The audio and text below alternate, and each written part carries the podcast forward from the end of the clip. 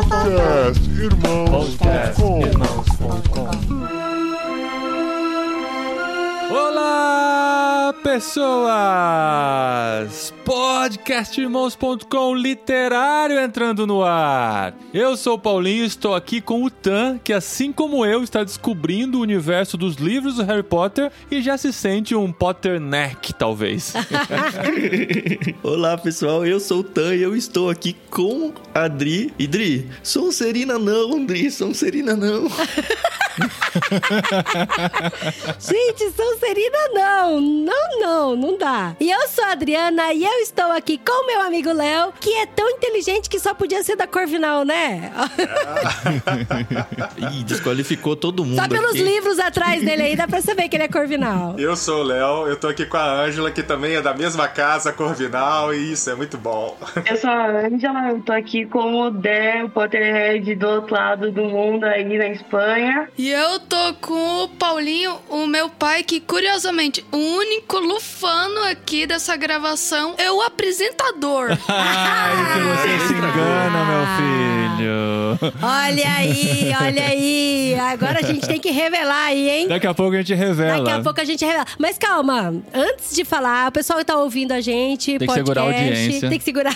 tem o que tem dentro da caixa, né? Qual é a casa dos meninos? A gente vai falar mais pra frente. A gente tá gravando o podcast Pedra Filosofal, Harry Potter. E a gente vai mais pra frente explicar o que, que são esses negócios de casa, né? Porque o pessoal tá ouvindo a gente. Será que tem gente ainda que não sabe o que, que significa as casas de Harry Potter? Vamos descobrir, gente. Porque nós estamos aqui para falar sobre o livro mais esperado de todos os tempos da cabeça da Dri, que é Harry Potter. Harry Potter chegou! E a Pedra Filosofal.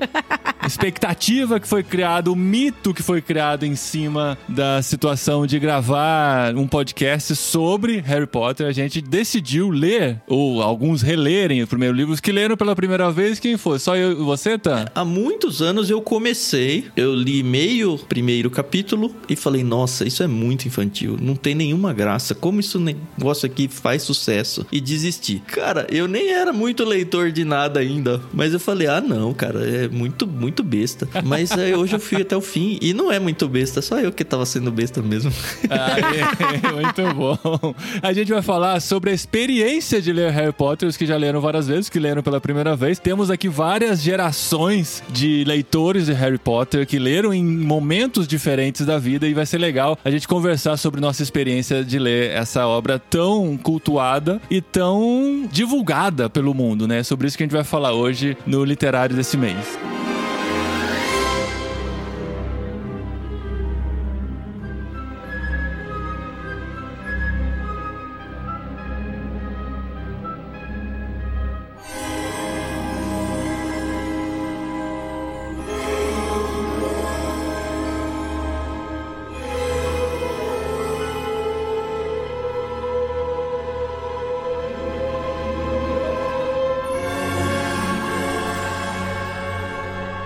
É importante falar que é difícil gravar um podcast como esse porque Harry Potter tem um fandom muito grande. E a gente fica com aquele receio assim: ah, será que a gente vai corresponder às expectativas, né? Ah, Tem tanta gente pedindo. E esse é um dos motivos que me faz pensar mil vezes e ainda ter um pé atrás pra gravar sobre Star Wars, por exemplo. Sim, é porque a gente é super fã de Star Wars e todo mundo fica, como assim vocês não têm podcast Nunca sobre Star Wars fizeram um ainda?" episódio sobre Star Wars. A gente já falou em muitos episódios, mas nunca fizemos um episódio sobre isso, né? E Harry Potter é mesma coisa, né? Tem muita gente que gosta muito, que vai ter opiniões totalmente diferentes das que a gente vai dar aqui, que vai ver coisas que a gente não viu, mas a gente fica tranquilo de saber que o literário não é simplesmente uma análise técnica ou nem uma análise aprofundada de todo o universo de Harry Potter, mas é simplesmente a nossa experiência de leitura, de contato com os livros. E a gente vai compartilhar a nossa experiência aqui de contato com o universo de Harry Potter. Eu achei, Paulinho, que você ia reclamar que ah, a gente tava com medo por dois outros motivos que você não citou. O primeiro é, tá, como que a gente pode falar mal de Harry Potter para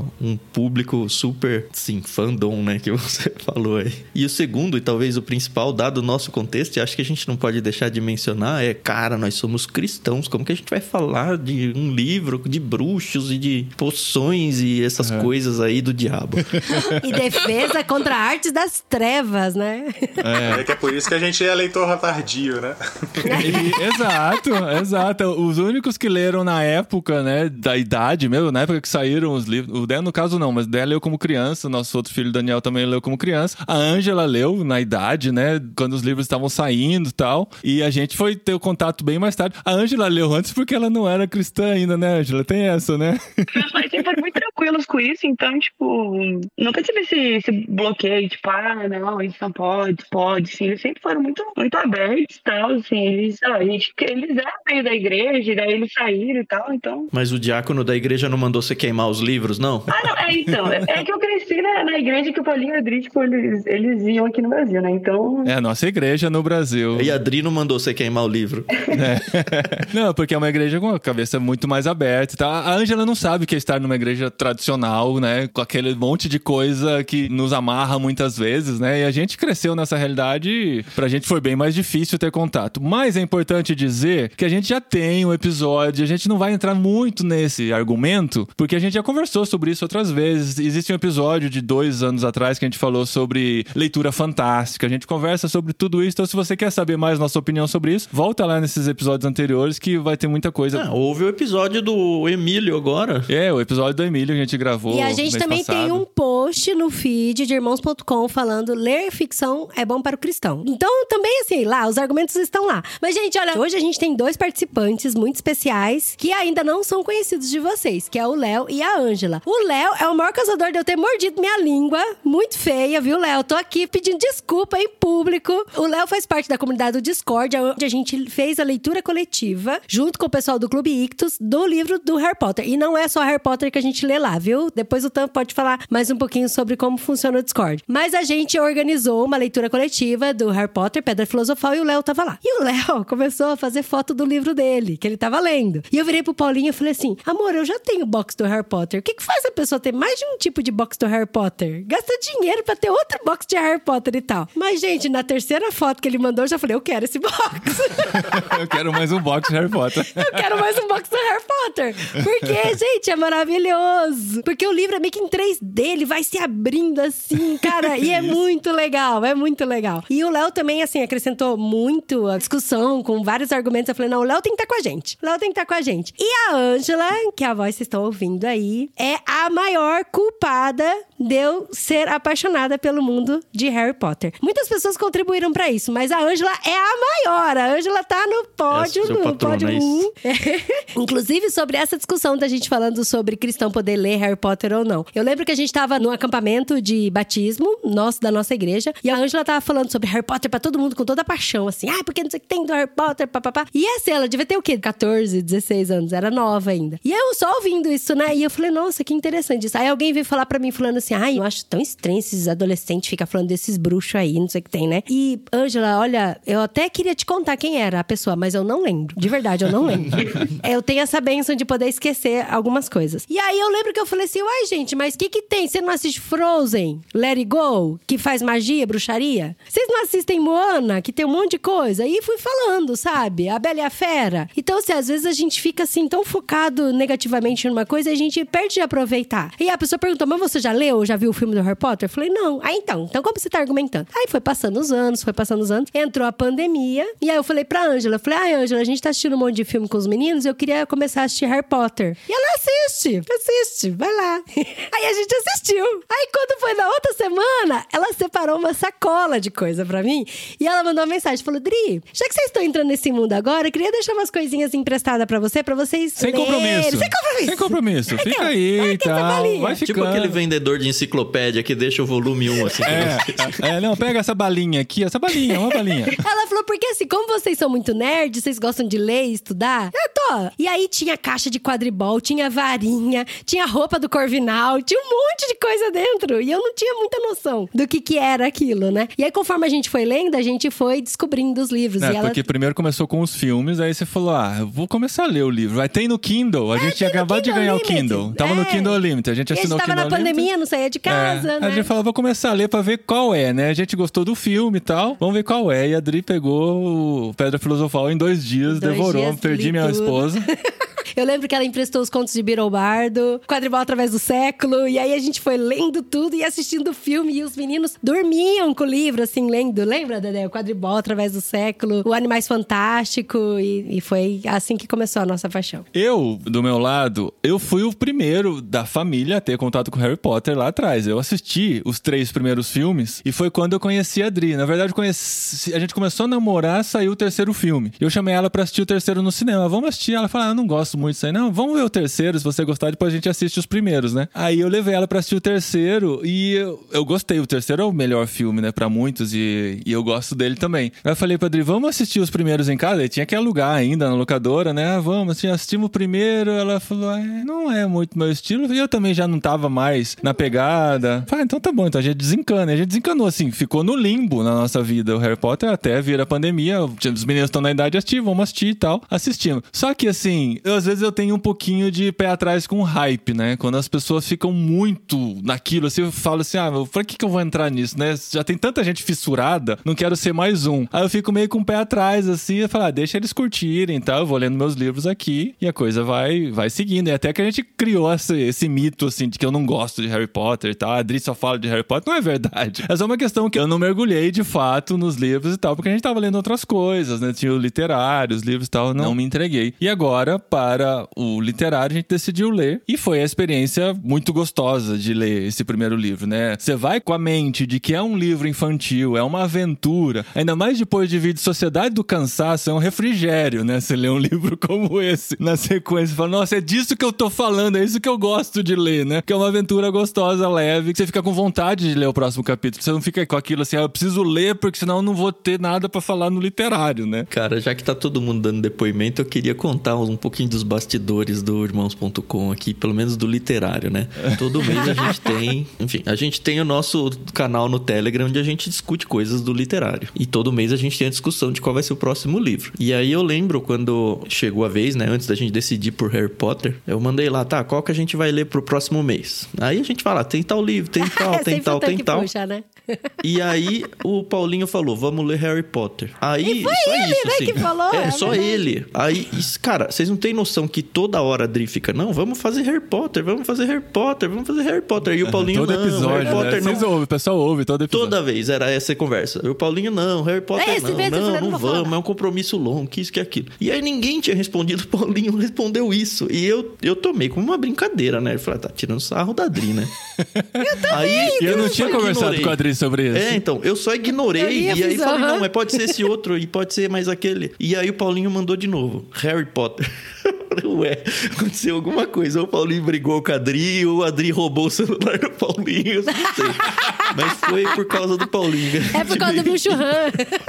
É, foi, o Bicho Han foi o grande culpado. Porque ele que indicou o Bill Churran pra gente ler. Era pra Não, é- compensar. eu falei, mês de aniversário da Adri e tal, pode ser uma boa, né? Mas foi muito assim, deu dó, porque o Tan, quando eu perguntei, e aí, o que, que o Clube Ictus tá discutindo, tá mandando? Ele manda uma lista e, e Sim, defende cada defende livro e tal, assim. livros. Depois de um quilômetro de texto do Tan, eu só escrevo assim, Harry Potter.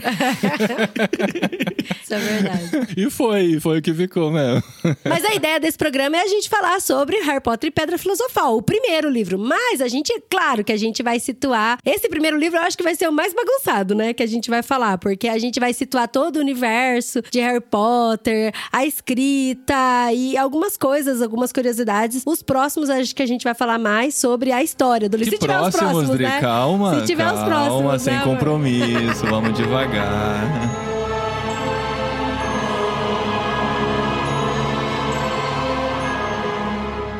Deixa eu ver os nossos convidados também, como é que foi o primeiro contato. Dé, a gente te conhece, né? Você tá aqui dentro de casa e tal, e a sua história é meio mesclada com a nossa. Mas como é que foi pra você começar a ler o livro e como é que você se sentiu? Sei lá, você tinha o quê? Uns nove anos quando você leu a primeira vez? Não, não tinha nem ido pra Hogwarts ainda, né, Dé? É, é, com nove é- anos. é importante dizer que você já lia outros livros na época, já tinha, não foi seu primeiro contato com o mundo literário, mas foi um contato com um livro mais robusto, digamos assim, menos infantil, né, de crianças pequenas já com conteúdo para crianças maiores, né? É, antes de ler Harry Potter, eu só lia livro muito fininho, ou gibi, ou esse tipo de coisa. Eu nunca lia um livro assim de 250 páginas, porque eu achava que não era muito pra minha idade. Daí, quando eu comecei a ler Harry Potter, depois de Harry Potter, eu comecei a ler um monte de livro grande, a continuar Harry Potter, ler outras coisas, até ler Senhor dos Anéis, esse tipo de coisa. Mas foi principalmente por Harry Potter. E eu gostei muito do primeiro. E eu não tinha ideia nem de que ia ser a continuação. O livro é muito bom pra mim. E eu fui ficando desesperada porque ele foi gostando tanto do livro e ele queria estar com o livro o tempo todo. Então ele deitava na cama e tava com o livro. Ele ia pro banheiro, ele mamãe, não, no banheiro não. Senta na sala, queria ler o livro. Deitava na rede e levava o livro. E eu, ai meu Deus, o livro da Ângela, o livro da Ângela. vai amassar o livro da menina, vai sujar. Porque o livro era da Ângela até então, né? O que as pessoas dizem, né, os que são contra Harry Potter, é exatamente porque parece que existe um feitiço, né? Quando a criança começa a ler, ela mergulha naquilo que não quer sair, parece que é uma bruxaria que tem no livro mesmo, né? Nossa, esse negócio tá enfeitiçado pra prender tanto a criança assim. E agora a gente, como adulto, lê e vê que é simplesmente uma história envolvente É uma história que prende boa, a criança. A divisão dos capítulos ela é muito marcada, então são mini aventuras dentro de uma grande aventura que vão puxando você pro próximo capítulo pra você querer saber o que vai acontecer, com uma escrita muito simples, muito clara, nada rebuscada, que te imerge numa aventura que te prende até o final. É simplesmente isso, né? É, a autora ela trouxe das próprias lembranças dela de criança, né? Das brincadeiras dela, na- uma floresta que tinha perto da casa dela, ela brincando com a irmã. Então, assim, ela trouxe coisas de criança mesmo. Então tem que ser atraente pra criança, né? E é legal, porque traz novos leitores, né? Pô, Virou um leitor aí, pô, leu O Senhor dos Anéis depois disso. Então, pô, legal demais, tá atraindo leitores. Isso é ótimo. A nossa comunidade de leitores é bem pequenininha. Então, se puder trazer quanto mais gente o Harry Potter trouxer, é melhor ainda. Não, é uma linda porta de entrada pra literatura, né? Se a gente for pensar, quantas pessoas começaram a ler na vida por causa do Harry Potter? É, e não é assim, nossa, agora ele só vai querer ler livro de bruxo, né? Não é, é simplesmente a porta de entrada pra leitura. E ele vai descobrir que a partir desse livro existem outros livros tão empolgantes quanto, e cada vez vai entrando em histórias mais complexas até chegar em níveis mais avançados de leitura em alguns casos, né? Sociedade do Cansaço. É. Ô, Léo, você já tinha lido antigamente? Quando foi seu primeiro contato com o Harry Potter? O primeiro contato com Harry Potter foi com o primeiro filme, porque nascido em igreja, né, sempre cristão, não podia ler os livros de Harry Potter, mas aí no cinema podia ir com os colegas da igreja. Então a gente ia assistir e eu fiquei chocado, tá, com o primeiro filme, tá? Porque assim, a influência é muito grande, né, da igreja. Então assim, quando eu vi aqueles, como é que chama aquelas plantas lá, aqueles que gritam? Eu esqueci o nome daquelas plantas. Mandrágoras? Mandrágora. As mandrágoras. Quando eu assim, É, mas assim, mandrágora tem na Bíblia, né? Você podia falar isso. É, mas então, mas quando elas começaram a gritar no filme, eu fiquei tão assustado que eu falei assim, quero ir embora, eu quero ir embora. Olha só, gente, que bobeira, né?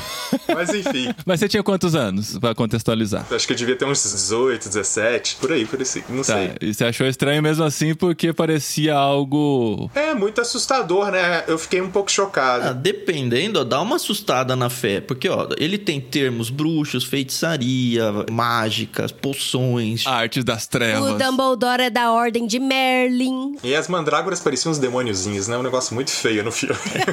Ai, que dó! E aí depois eu fui ler no Kindle. Depois de muitos anos, quando eu comprei o Kindle, eu comecei a ler. Mas só que eu sempre, assim, eu li o primeiro, aí começava a ler o segundo, e aí voltava e lia o primeiro de novo. Não sei por que, que eu fiz isso. Aí até que saiu essa edição, eu falei assim, então eu vou segurar, não vou ler tudo não, vou esperar essa coleção toda sair, e aí eu vou ler nela, porque aí eu acho que vai ser mais interessante. E você, Angela? Você cresceu com Harry Potter. Você tinha a idade do Harry Potter no primeiro filme, no primeiro livro. Como é que foi essa sua jornada?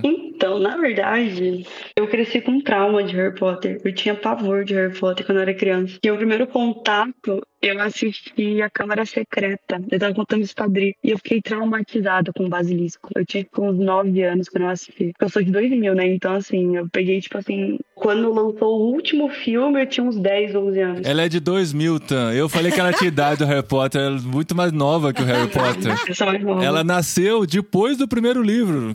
Pra você ter uma Eu nasci quando lançou o primeiro filme, eu acho. Mas, ô, Ângela, você tá falando do filme 2 ou do livro 2, que foi só a primeira referência? Não, do, do filme. Meu primeiro contato com Harry Potter foi o filme. E aí eu tinha uns 9 anos, eu fiquei traumatizada. E eu falei, não, Harry Potter, não quero saber. E aí fiquei dos meus 9 até os 11, mais ou meus 10, 11 anos sem ter nenhum contato com Harry Potter. E aí eu ganhei o primeiro livro. Aí eu já tinha, tipo, a idade do Harry mesmo. E falei, ah, eu vou ler. E eu li, eu falei, ok, gostei da história. Aí eu ganhei o segundo. E aí eu ganhei o terceiro. E aí eu ganhei o quarto. E eu ganhei o quinto. E daí pra frente, fui lendo, fui lendo, fui lendo. E eu fiquei muito apaixonado pela história, porque eu sempre gostei muito de fantasia. Eu tinha um professor no colégio, e eu estava, acho que no quinto ano, que tipo, sei lá. E ele dava, tipo assim, ele, ele pegava mais ou menos o perfil dos alunos e ele escolhia um livro para cada aluno. Em vez de dar o mesmo livro para todo mundo, ele percebia que cada aluno tinha um perfil que gostava de ler um tipo de livro diferente. E aí ele escolhia com base do que cada um gostava mais de ler. E ele percebeu que eu gostava mais desses livros assim de mais infanto juvenil, que tinha tipo meio que um, um pouco mais de ação e tudo mais. E aí ele me deu o primeiro livro da coleção dos caras para ler, do Pedro Bandeira. Era A Droga da Obediência. E eu gostava dessas coisas de ação e tudo mais. Enfim, e aí eu comecei a ler o primeiro, e aí eu fiz minha família me dar tipo, a coleção inteira. Daí eu li a coleção inteira. E aí depois desse, minha família me deu o primeiro livro do Harry Potter e eu me dá tenho sete livros inteiros. E aí foi a parte de entrada. E aí tipo, todas essa. Bem a,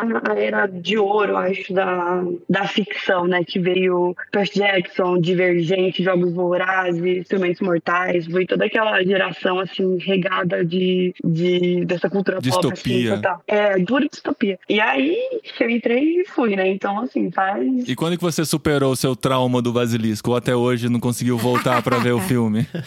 Olha, eu, vou falar, eu demorei pra ver os filmes depois que eu. Você leu todos os livros sem ver os filmes? Isso é um privilégio, hein? Tipo, eu li até o terceiro, e aí eu fui ver os filmes. Porque, tipo, eu ainda tinha um pouco de medo, porque eu lembro que eu tinha assistido, e aí eu não queria assistir porque eu lembrava que eu tinha tido medo. E aí depois eu assisti e falei, ah, não, era só porque ele era meio feio mesmo. Mas. Mas tem uma galera que fica com medo do basilisco mesmo, Eu né? ficava. Você ficava, né? o Daniel assustou também com o basilisco quando viu a primeira vez. né? Não, e eu vi a primeira vez, tipo assim, passava, eu acho que era nove horas da noite, sabe? Assim, eu, tava, eu tava vendo sozinha. Tipo, quando eu tava ver um filme logo antes de dormir, se é criança, não sei o quê. Gente, uma criança com nove anos vendo filme de dormir vai ver um basilisco, fiquei traumatizada. e, aí, e aí eu fiquei traumatizada. E a Angela é muito fã de Harry Potter, porque ela tem roupa do Harry Potter, já foi em conferência de Harry Potter e tem tatuagem também. Olha aí. Olha. Olha, o pomo de ouro. O pomo. E tem o vira-tempo também, né? Tem, tem ver tempo no ombro e tem o óculos com, com a cicatriz no tornozelo. Nossa, Ah, já, tá, já tem gabarito suficiente pra estar aqui com a gente, né? tá comprovado. Foi tão legal, porque isso você que falou pra mim quando eu comecei a ler os livros. E aí depois eu repeti também pro Paulinho e falei também pras crianças. O primeiro livro, que é o Pedra Filosofal, que a gente tá fazendo esse programa, ele realmente ele é mais redondinho, ele é mais mastigado. Quando tem as ações e as partes que a gente fala mais violentas, assim, não são tão violentas. Tipo, o cachorro que guardava o sapão, ele tinha o nome de fofo, sabe? então ele é, ele é mais infantil, apesar de ser um pouco mais assim. Tem suspense também, Tem tem, uma tudo tensão, isso. Tem, né? tem atenção, tem o vilão, tem tudo isso. Mas realmente ele é uma pegada mais infantil. Inclusive, a gente fazendo a leitura coletiva, o Tan comentando, eu falava: Ó, o livro ele é mais infantil mesmo. Depois ele vai amadurecendo. Porque a Adri sabia que eu li só por causa do literário, né? E aí ela falava, ai, Tan. Ela vinha no privado, né? Tá gostando, Ai, Tan? Tá você tá gostando? gostando? É. Pode falar a verdade, viu? Não tem problema. Pode falar. Não, porque a gente sabe, principalmente esse, o primeiro livro, Pedra Filosofal, a gente sabe que tem alguns defeitos. E ó, eu vou falar que até o último eu li o Relíquias da Morte, a hora que eu terminei, falei, nossa, esse jeito aqui eu teria escrito diferente, esse jeito aqui, esse jeito aqui, algumas coisinhas assim eu, eu mudaria mesmo, por causa desse negócio. Vou até usar uma expressão aqui que eu não sei se faz sentido pra todo mundo, mas o He-Man, ele tem o geninho, que o geninho é um, um animalzinho pelucinha que ele aparece no final a- explicando a lição de moral do negócio, sabe? O Geninho era da Xirra, né? O Ah, era, era o Gorpo Era que o era Gorpo, do, do. He-Man. O Geninho era da Xirra. Então ele explicava, ele fazia toda uma recapitulação da história e explicava qual que era a moral da história. E a J.K. Rowling faz muito isso nos Harry Potter. Sempre tem, eu falava, ah, o Geninho explicando tudo. E é muito, muito engraçado. Ah, Esse livro, eu acho que ele tem uma responsabilidade interessante em relação à série como um todo, né? A primeira, assim, é um livro que acho que foi planejado da Rowling, né? De fazer o livro crescer junto com a idade do protagonista. Então ele começa mais infanto-juvenil do que os outros. Eu não li os outros, mas acredito no que vocês dizem. O segundo, ele é mais curto, em páginas mesmo. E em terceiro, ele tem a grande responsabilidade de apresentar tudo, né? Apresentar o universo, apresentar conceitos, apresentar personagens. Então, quando você entra na próxima história e nas seguintes ainda, você já tem tudo construído, então é muito mais fácil você simplesmente pegar o bonde andando e criar algo, acredito eu, um pouco mais grandioso, um pouco mais, ou cada vez mais adulto e tal, né? Aquele grande problema de filme de herói Filme de que tem que origem. apresentar a origem, sabe? Exato. Mas foi muito boa a leitura, assim. Eu falava pra Adri, não, tô gostando, Adri, tô gostando. E ela, é verdade mesmo? Não, tá legal pra caramba. E assim, eu. A Adri sabe, quando eu vou ler ficção, né? Eu imagino as coisas, eu entro na história e tal. E foi muito fácil conseguir fazer isso com esse livro. Muito fácil mesmo. E é muito legal que ele faz aquilo que a gente gosta, né? Ele apresenta primeiro o Harry Potter, ele já entra na história dos bruxos, né? Que ah, começa o livro com o Dumbledore e a Minerva ali e tudo. Se você não viu o filme, você ainda tá sendo apresentado. É, São pessoas estranhas andando pela Estranho. rua, né? Com Sim, capa. ele até fala, né? Tem pessoas esquisitas, com roupa esquisita, chapéu esquisito e tal, andando pelas ruas e tal. E aí chega o Harry Potter bebê, e aí logo em seguida a gente já entra na vida do Harry, que é uma vida cotidiana. O tio trabalha, vai na empresa, ele mora com a tia e com o primo, ele não tem pai, não tem mãe. E ele não conhece sua própria história, assim como a gente ainda não conhece. E a Exato. gente vai ser apresentada a história pelos olhos dele, que está descobrindo tudo o que está acontecendo, né? E a gente é apresentado pela família que ele é criado, pelos Dursley, e a gente pega muita raiva da família, porque a família é cruel mesmo. A família não gosta do Harry. A família tem o Harry, assim, por obrigação, é, maltrata ele. O menino nunca teve uma roupa que era dele, sempre usava roupa que era do, do primo, que era bem mais gordo, bem maior, mimado pra caramba. Então ele era um escravo na casa, não tinha nada e passava super mal. E, e a gente, o Tan até comentou, né? Falou que achou até meio forçado isso, mas eu acho que é forçado Caricato, mesmo, né? caricato, Bem né? caricato. Mas é pra gente Exato. pegar a raiva mesmo, É, né? eu fico imaginando o que, que a inveja não faz, né? Que essa tia Petúnia aí, que é a tia real do Harry Potter, ela, a inveja dela é tão grande da irmã que faleceu e deixou esse menino, né? Porque a irmã era bruxa e ela não, que ela, o ódio dela é tão grande que ela menospreza esse garoto. Ele tá aqui só porque ele tá vivo, que se ele, não- senão ela não manteria ele ali, né? Então ela mantém na, na pior posição possível, debaixo da escada. Nossa, é terrível. É, dá dó, né? Ah, E o Harry, ele não tenta se vingar, ele ainda assim tem uma sensação de gratidão enorme, o que é estranho. Não sei se é estranho, porque enfim, ele é uma criança de 10, né? 10 anos. É, ele a fez 11 realidade dia dele. 31 de 11. julho. Isso. E é doido porque, assim, aí você pensa, por que, que esses tios não dão um fim logo no moleque, né? E, sei lá, põe pra adoção, bota no orfanato, alguma coisa assim. Ou até mesmo quando chega a carta de Hogwarts pra eles, eles fazem de tudo pro Harry não ver a carta, não encontrar a carta. E é muito legal isso, como é narrado no livro, né? Porque eles fogem, eles fazem de tudo pra não ver. E aí você pensa, como pode uma família que não gosta desse menino, por que, que não se livra dele logo, né? Mas é por causa daquilo que o Léo falou. A Petúnia tem tanta inveja do Harry que ela não só decide criar ele, mas como extinguir toda a magia que existe na família. Eles falam magia na família, não. Eles querem cortar a corrente, né? Que tem que acabar aqui. E eles se sentiam responsáveis por fazer aquilo acabar, né? E aí eles seguraram o Harry, como se diz, porque aqui na nossa mão a gente controla esse menino e esse menino não vai fazer magia. E isso é muito legal, porque. E é inevitável a gente acabar falando dos filmes também, mas no filme a gente não vê que o Harry faz muita magia. Só tem o vidro que sumiu, que é o capítulo 2 do livro, que aí ele vai visitar o zoológico e ele conversa com a cobra e o vidro some, enfim, acontece uma magia ali. Mas no livro é muito legal, porque no livro ele faz o cabelo dele crescer, ele faz as coisas voarem, ele muda de lugar rapidinho, sabe? Só que ele não sabe, ele acha que é coincidência, é um acidente, um vento, vento que levou ele pra cima do telhado, telhado. É, Mas Se for uma criança ler, deve ser muito legal, né? Imagina, cortou o cabelo, ficou feio, ah, vou fazer crescer. no último episódio eu comentei isso, vale a pena repetir aqui, né? Lembrar que o livro foi escrito em 1997, publicado em 1997. E a cabeça, né, da humanidade na época era um pouco diferente do que é hoje.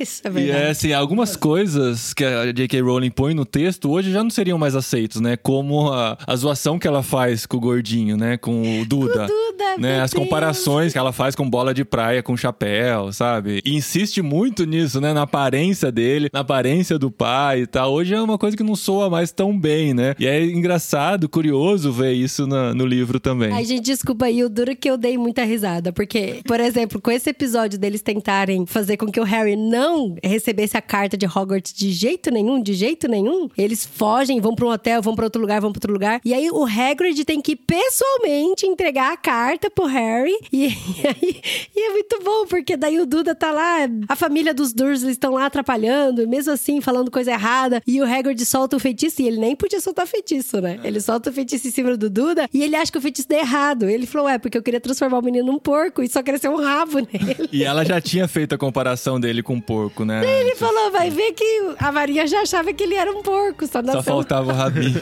Maldade, né, gente? Mas eu ri, eu confesso que eu ri.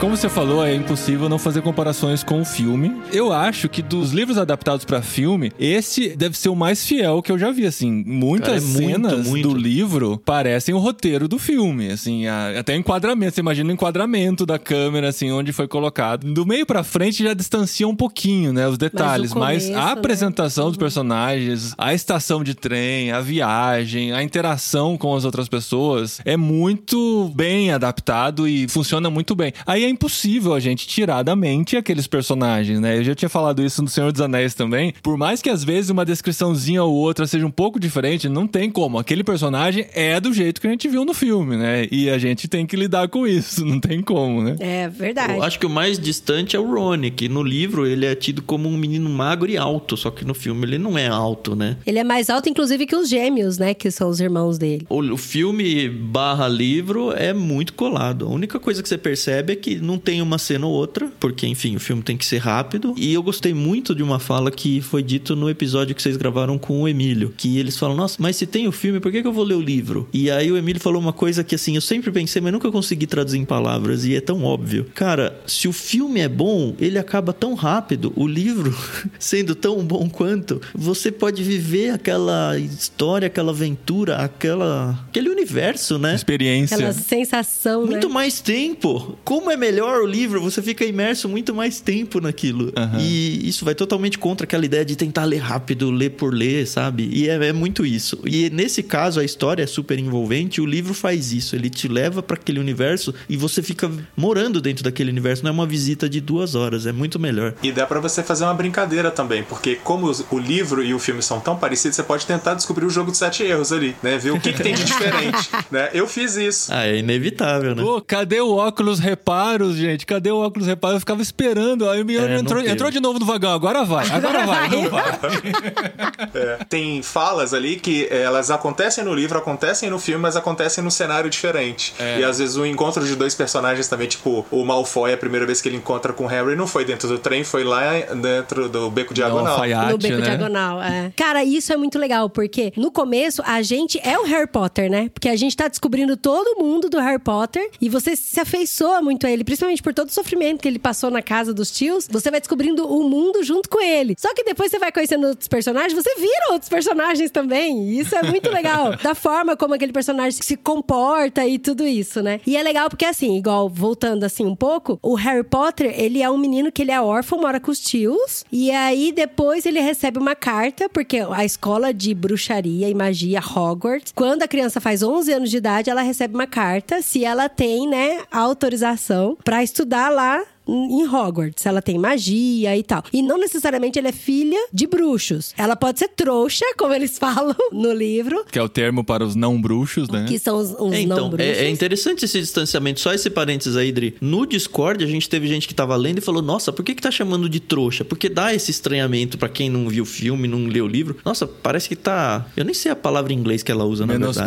Menosprezando. parece É que tá muggles. menosprezando, né? Imagina a hora que a pessoa descobre como é que chama quem é filho de bruxo e não tem poder. É, Eu não lembro. isso eu acho Não que o sei Tan não isso aí. sabe ainda. não acho sei. que só a Eu gente também não sabe. sei. Uma curiosidade é que, assim, aqui na Espanha, eles traduzem muitas coisas. Tem muitas coisas da cultura pop que aqui vem com outro nome. Mas tem muita. é, assim como no Brasil, né? Vão ter muitas outras coisas que são mantidas no original. Todo o universo de Harry Potter é mantido original. Não existem tradução de Sim, as casas, Corvinal, é. Grifinória. Ah, eu são preferia os ter os nomes originais das casas também. Aqui não são os trouxas, são os muggles também. E é muito doido porque, assim, aí tem os, os dois bruxos, que se eles têm filho que faz magia, ele também vai ser um bruxo. Se dois bruxos têm um filho que não faz magia, tem outro nome que é muito feio e eu não vou falar aqui, fica aí a curiosidade de vocês. Mas vai sair em algum livro isso? Tem, tem. Tem até filme. Mas enfim, mas é um nome feio. O Filch, o zelador, ele é um desses. Ele é um desses. Não ele é, é, o filho... sangue ruim, né? Sangue ruim Não. é quando é misturado. Sangue ruim é quando você é filho de trouxas e tem magia. Ah, tá. Porque seu sangue é ruim, porque seu Tipo sangue não Hermione. é. É, que é Tá, Hermione. ela não é trouxa, ela é filha de trouxa, Ela é mas filha ela é sangue dentista. ruim. Mas já é pejorativo no próprio livro. é. né? Já é Sangue ruim, pejorativo. Já é pra tirar sarro. Mas o sangue ruim não é o termo oficial. É o termo ruim que o pessoal criou, falou. Agora, trouxa não, trouxa é oficial. Então, e aí todo mundo que tinha magia, que tem um quê de magia, que já realiza, porque você desde pequeno você já nasce e já faz magia. E aí você recebe uma carta de Hogwarts com 11 anos. E o Dedé, quando fez 11 anos, ele também recebeu a carta de Hogwarts. A gente tem aqui com o nome dele. Mas a Adri não deixou ele ir pra Hogwarts. Muito caro, gente. Olha, até queria mandar o pobre.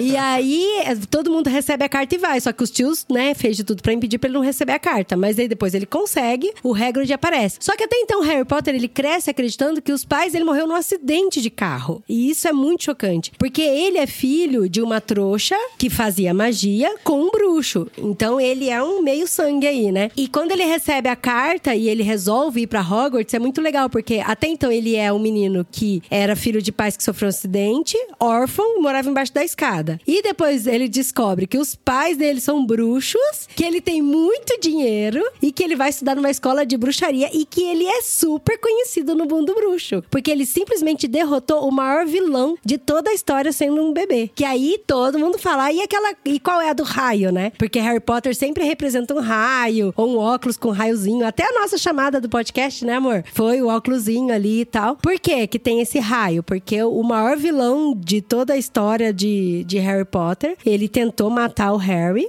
A mãe Quando dele, bebê. quando ele era bebê, a mãe dele se jogou na frente. E aí a, a maldição recochiteou. E aí fez um raio na testa do Harry. E o vilão é que sumiu, que desapareceu. Não foi o bebê, matou a mãe e o vilão desapareceu. E o Harry vai descobrindo tudo isso ao longo da sua vida. E é muito legal como a gente vai descobrindo junto com ele. Até então, quando ele tá fazendo compras, ele até fala, né? Essa parte é muito legal. Ele fala pro Hagrid: Ah, Hagrid, eu vou pra escola e aqui, junto com a carta, chegou a lista de material. Aonde eu vou comprar esses materiais aqui na Inglaterra, né? Aqui em Londres. Daí o Hagrid fala: Não, é só você saber onde procurar que você encontra. E aí é quando a gente entra no Beco Diagonal, que é a nossa primeiro, o nosso primeiro contato com o mundo mágico. E pra mim esse capítulo é maravilhoso, porque descreve todas as lojas e tudo que tem lá dentro do Beco Diagonal, as pessoas como são estranhas e como Harry Potter é famoso. E até a gente vai lendo o livro e fala: caramba, o Harry Potter é famoso mesmo, né? O pessoal quer bater foto com ele, quer pegar na mão e tal. É muito legal. E aí ele conhece o Malfoy, encontra o Malfoy, e é quando o Malfoy fala a primeira vez com relação às casas. Porque Hogwarts é dividida em quatro casas. E o Malfoy fala assim: ah, porque eu sou da Sonserina. Toda a minha família é Sonserina. E eu quero ser da Sonserina. E, e aí o,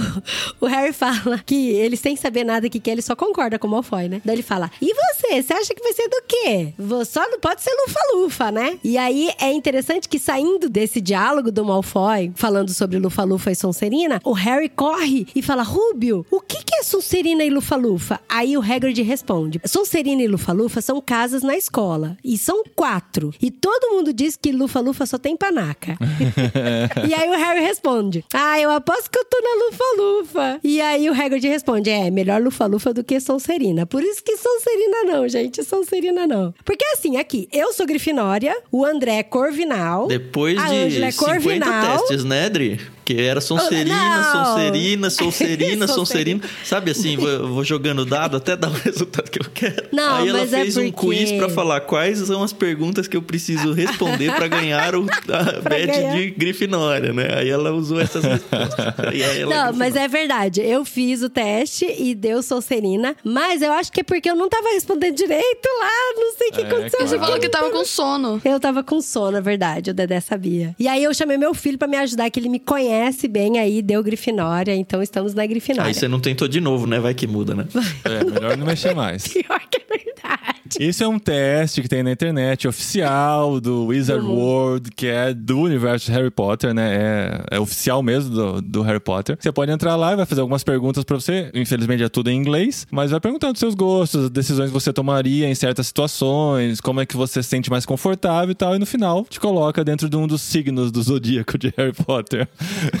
Mas é possível você traduzir com o Google Tradutor. Apesar que a tradução não seja tão precisa, é melhor para as pessoas que não sabem inglês, no caso, né? boa, boa. Dá pra copiar as perguntas e colar no Google Tradutor. Não, mas também, às vezes, quando você entra em uma página em outro idioma, aparece em no cima Chrome, assim. sim. No Chrome aparece Google Tradutor em cima se você quer traduzir. Ah, boa. Aí ele vai traduzindo. Dá pra é. traduzir no Google Tradutor dentro do Google Chrome. Sim, mas a escola que o Harry vai, ela é dividida em quatro casas. E aí, uma vez que você usa o chapéu seletor, o chapéu seletor vai gritar a sua casa e aí você vai ter que morar no dormitório com a sua casa. Você vai defender a sua casa, você vai lutar pontos pela sua casa. Você vai assistir aula junto com a sua casa. Então, assim, Ah, tipo aquelas fraternidades, né, de faculdade de Estados Unidos, assim. né? É, o Lambda, Ômega, Não, mas nos Estados Beta. Unidos você não estuda com eles. Por exemplo, dá pra um cara que faz, sei lá, engenharia, medicina e morar junto. Mas aí não, aí você faz aula junto, é tudo junto. é Seu como se fosse sua destino classe. está escrito, né? É como, se fosse, era. é como se fosse sua classe mesmo e você tá ali. No caso da escola, tanto no Brasil quanto na Espanha, geralmente quando a escola é grande, ah, cada ano é dividido por letras, né? As salas, quais são. Daí é tipo, é terceiro A, terceiro B, terceiro C, terceiro D. É tipo as casas, porque você vai fazer tudo com as suas salas. Você não vai ficar na outra, assim, pelo menos na escola. Daí quando você vai passando os anos, vai mudando isso. E a gente não sabe quais os critérios que os professores usam pra separar essas turmas, né? Vai que tem um teste aí É, de vai que tem um, um chapéu seletor. Porque em Hogwarts tem um chapéu seletor que vai dizer qual é a casa que você pertence, de acordo com a sua personalidade. Tá, mas aí, ó, o que temos aqui? André fez o teste e deu Corvinal, a Ângela também, o Léo também. A Adri Grifinória, Olha só, eu fiz vários testes, várias vezes, de vários outros tipos de testes, que deu Grifinória. Eu fiz três vezes, deu Sonserina, isso é verdade. Mas é porque realmente eu não tava numa vibe de traduzir muito bem ali o rolê, e aí por isso que eu quis fazer depois pra valer, e aí deu Grifinória. Queria pedir pro Léo ler aí a parte que o Chapéu Seletor explica, entender as casas direto da boca da J.K. Rowling.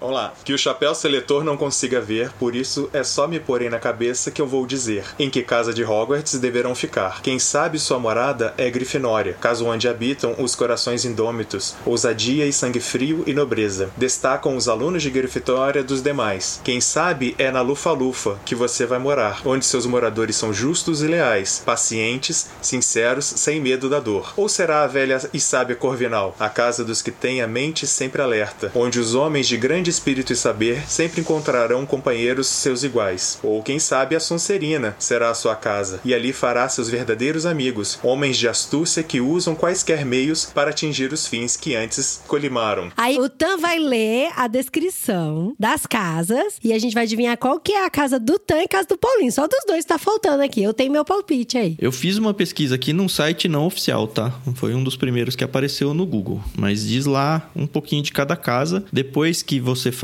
o teste no site do Harry Potter, vem as características da, casa que você foi designado. Então eu consegui, obviamente, ler a minha. E combinou bem com o que foi dito lá. Então vamos lá. Eu estou no site Tecmundo. Grifinória. Lar dos bravos e cavalheiros, o símbolo da Grifinória apresenta em seu estandarte um orgulhoso leão acompanhado das cores vermelha e amarelo dourada. A casa valoriza feitos de coragem e superação pessoal que costumam ser realizados por altruísmo. Seus estudantes tendem a ser bastante aventureiros, mas se destacam sobretudo pela lealdade. Entretanto, os alunos da Grifinória podem ser imprudentes nos atos de bravura, muitas vezes por teimosia ou falta de melhor julgamento da situação, o que pode ser visto como egoísmo. Membros. Essa parte a gente ignora, a parte mal aí. Teimosia não, né, amor? Não, mas você percebe nos três protagonistas, né? No Harry, na Hermione e no Rony, muito dessas características mesmo. Lufa-lufa. Os estudantes da Lufa-Lufa são dedicados, pacientes e honestos. Suas admiráveis características os tornam trabalhadores árduos e modestos, sendo receptivos a todos os demais tipos de bruxos. Por outro lado, o excesso dessas qualidades pode se tornar um ponto negativo. Justamente por sua flexibilidade e compreensão, os alunos podem ser complacentes e muito dependentes de outras pessoas, tornando-se ingênuos. Aí fala do estandarte e algumas pessoas. E a Carol, que é a nossa parceira parceira do Clube Ictus, que não está aqui hoje. Ela é lufana, viu? Lufa Lufa. Corvinal. Os bruxos pertencentes a Corvinal se destacam por sua exímia inteligência. Nesse contexto, suas principais características são relacionadas à sabedoria, criatividade e personalidade única, o que garante a elas certa excentricidade. Contudo, a valorização exacerbada do academicismo pode torná-los perfeccionistas, frios, insensíveis e demasiadamente críticos em relação às outras casas. São Serina.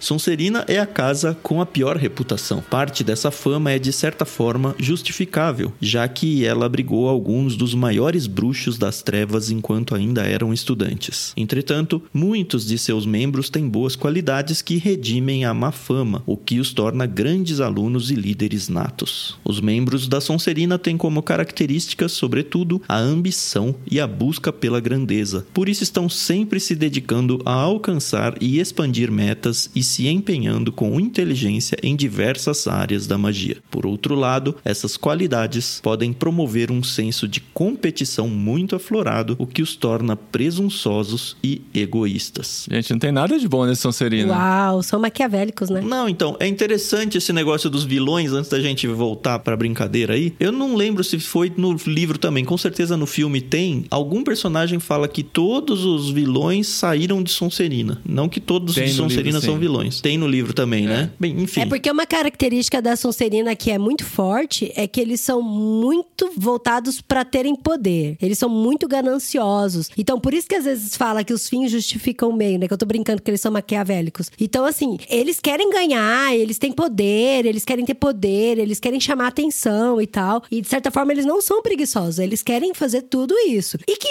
em uma medida é muito bom isso. A gente ter essa vontade de querer melhorar, querer ser bom e estudar e melhorar de qualquer forma, isso é muito bom. Mas o ruim é quando você ultrapassa seus limites pra você poder atingir seus objetivos, entendeu? Isso que é ruim. É, essas características elas tornam mais fácil se virar pro mal. Eu acho que é isso. É, exato. Mas não que, por exemplo, Grifinória também, porque Grifinória também é astuta, também tem coragem, é bravo, é valente. Só que aí uma coisa que a Grifinória acaba levando muito em conta é o altruísmo. E aí, diferente, por exemplo, do Lufa-Lufa, que tem uma característica muito forte, o Lufa-Lufa, ele tem certo grau de competitividade também, mas pra ele, as pessoas são muito mais importantes do que a competição em si. Então, por isso que às vezes ele cede o lugar pras pessoas e tá ali. Aí, tipo, Grifinória já não. Grifinória quer estar junto. Você quer participar, mas tá junto também. Só que isso são coisas que você vai descobrir ao decorrer dos livros, né? No primeiro se fala muito pouco. Tem esse trecho que o Léo leu e você acaba identificando algumas características, mas Lufa-Lufa quase não é nem mencionado. O Corvinal também não e tal. Tem mais a disputa entre Grifinória e Sonserina, né? O Quirrell, né? Tipo, o professor do primeiro livro, ele é da Corvinal, inclusive. É, o Quirrell é. O é Quirrell. verdade, ele é. Sim, Ele não, não é tem. Corvinal, né? Existem, é, são mencionados, mas essas características você não vê ainda, né? Isso ajuda a desenvolver mais o fandom, né? De pessoas escolherem time e tal, ou se sentirem dentro daquele time e ver a concorrência com o outro, né? Isso faz com que esse universo se expanda e atinja mais pessoas, né? E é legal pras crianças também e pra gente que tá lendo o livro, né? Porque o livro tem toda a é uma escola, porque daí o, o Harry ele chega lá, ele vai entrar na casa, ele entra na Grifinória e os três personagens principais do livro são da Grifinória, que é o Harry, Ron e Hermione. E além de estudar, eles também ganham pontos pra casa. Então, tipo, tem um campeonato das casas, onde eles vão ganhando ponto e perdendo ponto, ganhando ponto e perdendo ponto. E aí dentro do livro, a gente vai torcendo ali pelos pontos da casa. Ninguém quer que a Sonserina ganhe, porque a Sonserina sempre ganha, por quê? A Sonserina é mais inteligente? É onde tem os mais criativos? Não, mas é onde tem a galera mais competitiva. Então, por isso que eles acabam ganhando. E em segundo lugar tava Corvinal, olha só, no campeonato das casas. E a Grifinória, como é muito tem muita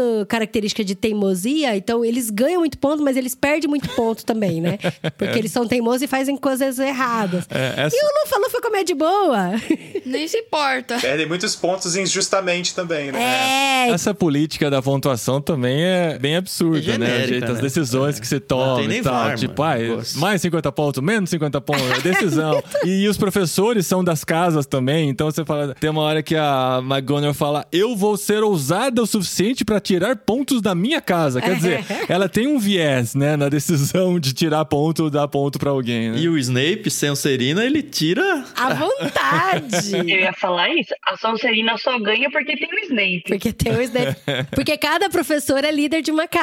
E o líder da casa da Sonserina é o Snape, que não gosta do Harry. Portanto, não gosta da Grifinória. E aí vai acontecendo tudo isso. Mas vamos descobrir qual é a casa do Tan e qual é a casa do Paulinho. Fala, Tan. A do Paulinho eu sei. A do Tan eu acho que eu sei também. Ah, mas o, o Dé já falou no começo aí do Paulinho, não é? Que ele é lufano, é isso? Não. Então, é Antes que era. O André não sabe que antigamente eu tinha feito o teste também, tinha dado lufa-lufa, mas, Mas ele fez o teste que nem eu, assim, sabe? Rapidão pra ver só. hoje eu fiz. Se eu tiver errado, pode ter um suspense. Vai ser legal se tiver. É, hoje eu fiz com critério, prestando atenção, refletindo, Usando- meditando em cada pergunta pra poder chegar na resposta. Será que esse jogo vai virar quem tá. Agora tem mais Corvinal aqui. Será que vai mudar a contagem? O Irmãos lá, o perfil do Irmãos no Instagram colocou uma enquete, né, para os quatro hosts aqui, eu, o Verdade, Paulinho, a Adri verdade. e a Carol. E eu tô vendo aqui as parciais agora, né? O Paulinho, ele só não é lufa-lufa, né? 7%, 19 para Sonserina, 37 para Grifinória e 37 para Corvinal. Ó. Eu, eu não sei do Paulinho, mas eu chutaria que ele é Corvinal também. A Adri, 4% de Sonserina só, Adri. Ela também não é Corvinal com 11% e Lufa-Lufa e Grifinória quase empatados aí, ó, 46 a 39, ganhando a Grifinória, que é o que ela tá mesmo. A Carol, na opinião dos internautas, né? Ó, que chique. Que termo mais anos 90, né? Nossa, né? A Carol é Lufa-Lufa até lá, 42%, Corvinal Ah, a em Carol é segundo, Lufa-Lufa, ela é Grifinória em muito terceiro fiel, e ela não é amiga. malvada, só 8% é da Sonserina. e no meu, cara, Grifinória e Lufa-Lufa 4%. E- Aí e Corvinal outros? 25 e 67 Sonserina. Caramba. Eu mostrei isso pra Renata, ela falou, tá vendo só? Tá O vendo? Tan não é Sonserina. Eu gostaria que o Tan fosse Sonserina, mas ele não é. Faz todo sentido, não faz? Eu acho que eu queria falar aqui. Posso falar? Então, eu posso falar que o meu, eu fiz o teste hoje de manhã com bastante critério, prestando bastante atenção, e pra mim saiu trouxa. Tem essa opção. Mas não precisa nem de teste, né, meu amor? você do site, né? Eu mesmo. Você não pode estar aqui. Pô, perdeu a casa, perdeu o patrão e perdeu a varinha. O resultado foi assim: você está fazendo papel de trouxa. Não, né, pra mim, gente, somos maioria. Pra mim deu Corvinal. É. E eu vou falar aqui, ó. Ai, tá vendo agora? Aí, passa pro papai, filho. Aê, ganhei meu- O cachecol meu do Corvinal. de Corvinal. Eu acho que só tem Ganhou eu de Grifinória aqui, o resto é tudo Corvinal. Isso que eu ia falar, viu? E você, tá? Então, aí quando eu falei esse de Sonserina pra Rê, ela falou: tá vendo? O pessoal fica vendo você aí malvado e mal-humorado, caramba. Mas eu digo pra vocês que não é mau humor, não, é só indiferença mesmo. E se encaixa em qual casa, a indiferença? Aí, Corvinal. Corvinal! É, Eles. Nossa, Adri, você tá sozinha aqui. Queria que onde você seja. pode se retirar. Pode sair. Vai. Você tá sozinha aí. Não, o texto que vem de Hogwarts é muito legal, né? De Corvinal. Fala que a entrada da casa não é, não é escondida, todo mundo sabe onde é, mas é que tem que revelar um enigma, o que mostra a inteligência deles. Fala pra eles. A gente viu, acho que agora no texto que eu li, né? Que eles são indiferentes, não é? Cara, as pessoas. Não é que ela é malvada, é que, cara. É que tem horas que elas não estão tá nem em aí pros outros, mundo. né? É verdade. É, eu tô em é outro universo. A visão do quarto deles, da sala comunal deles, é muito mais bonita do que os outros. Eles veem. Assim, eles são mais contemplativos. Vamos pensar nisso. E assim, quando eu li as características, a Rê falou: Corvinal. é Corvinal, você, não tem nem mano." dúvida. Não, eu também. Eu falei, o é Corvinal. Mas eu achei muito engraçado acharem que era Sonserina. né? E só o seu que erraram, então. Os outros é. a galera É que a acertou. gente queria que você fosse Sonserina, porque o Paulinho Corvinal, eu sou Grifinória. E a Carol Lufa-Lufa tinha que ter um Sonserino, né? Mas É, Sonserina eu não, queria que o Paulinho Sonserina fosse não. Sonserina também. Mas sendo literário, né? Tinha que ser a maioria corvinal, né? Que são os leitores, né? Eles estão nessa Oh, é casa, são os que, que verdade. estudam. Isso que eu É pensei. verdade. E são os excêntricos, são os idiosincráticos. É tudo isso, cara.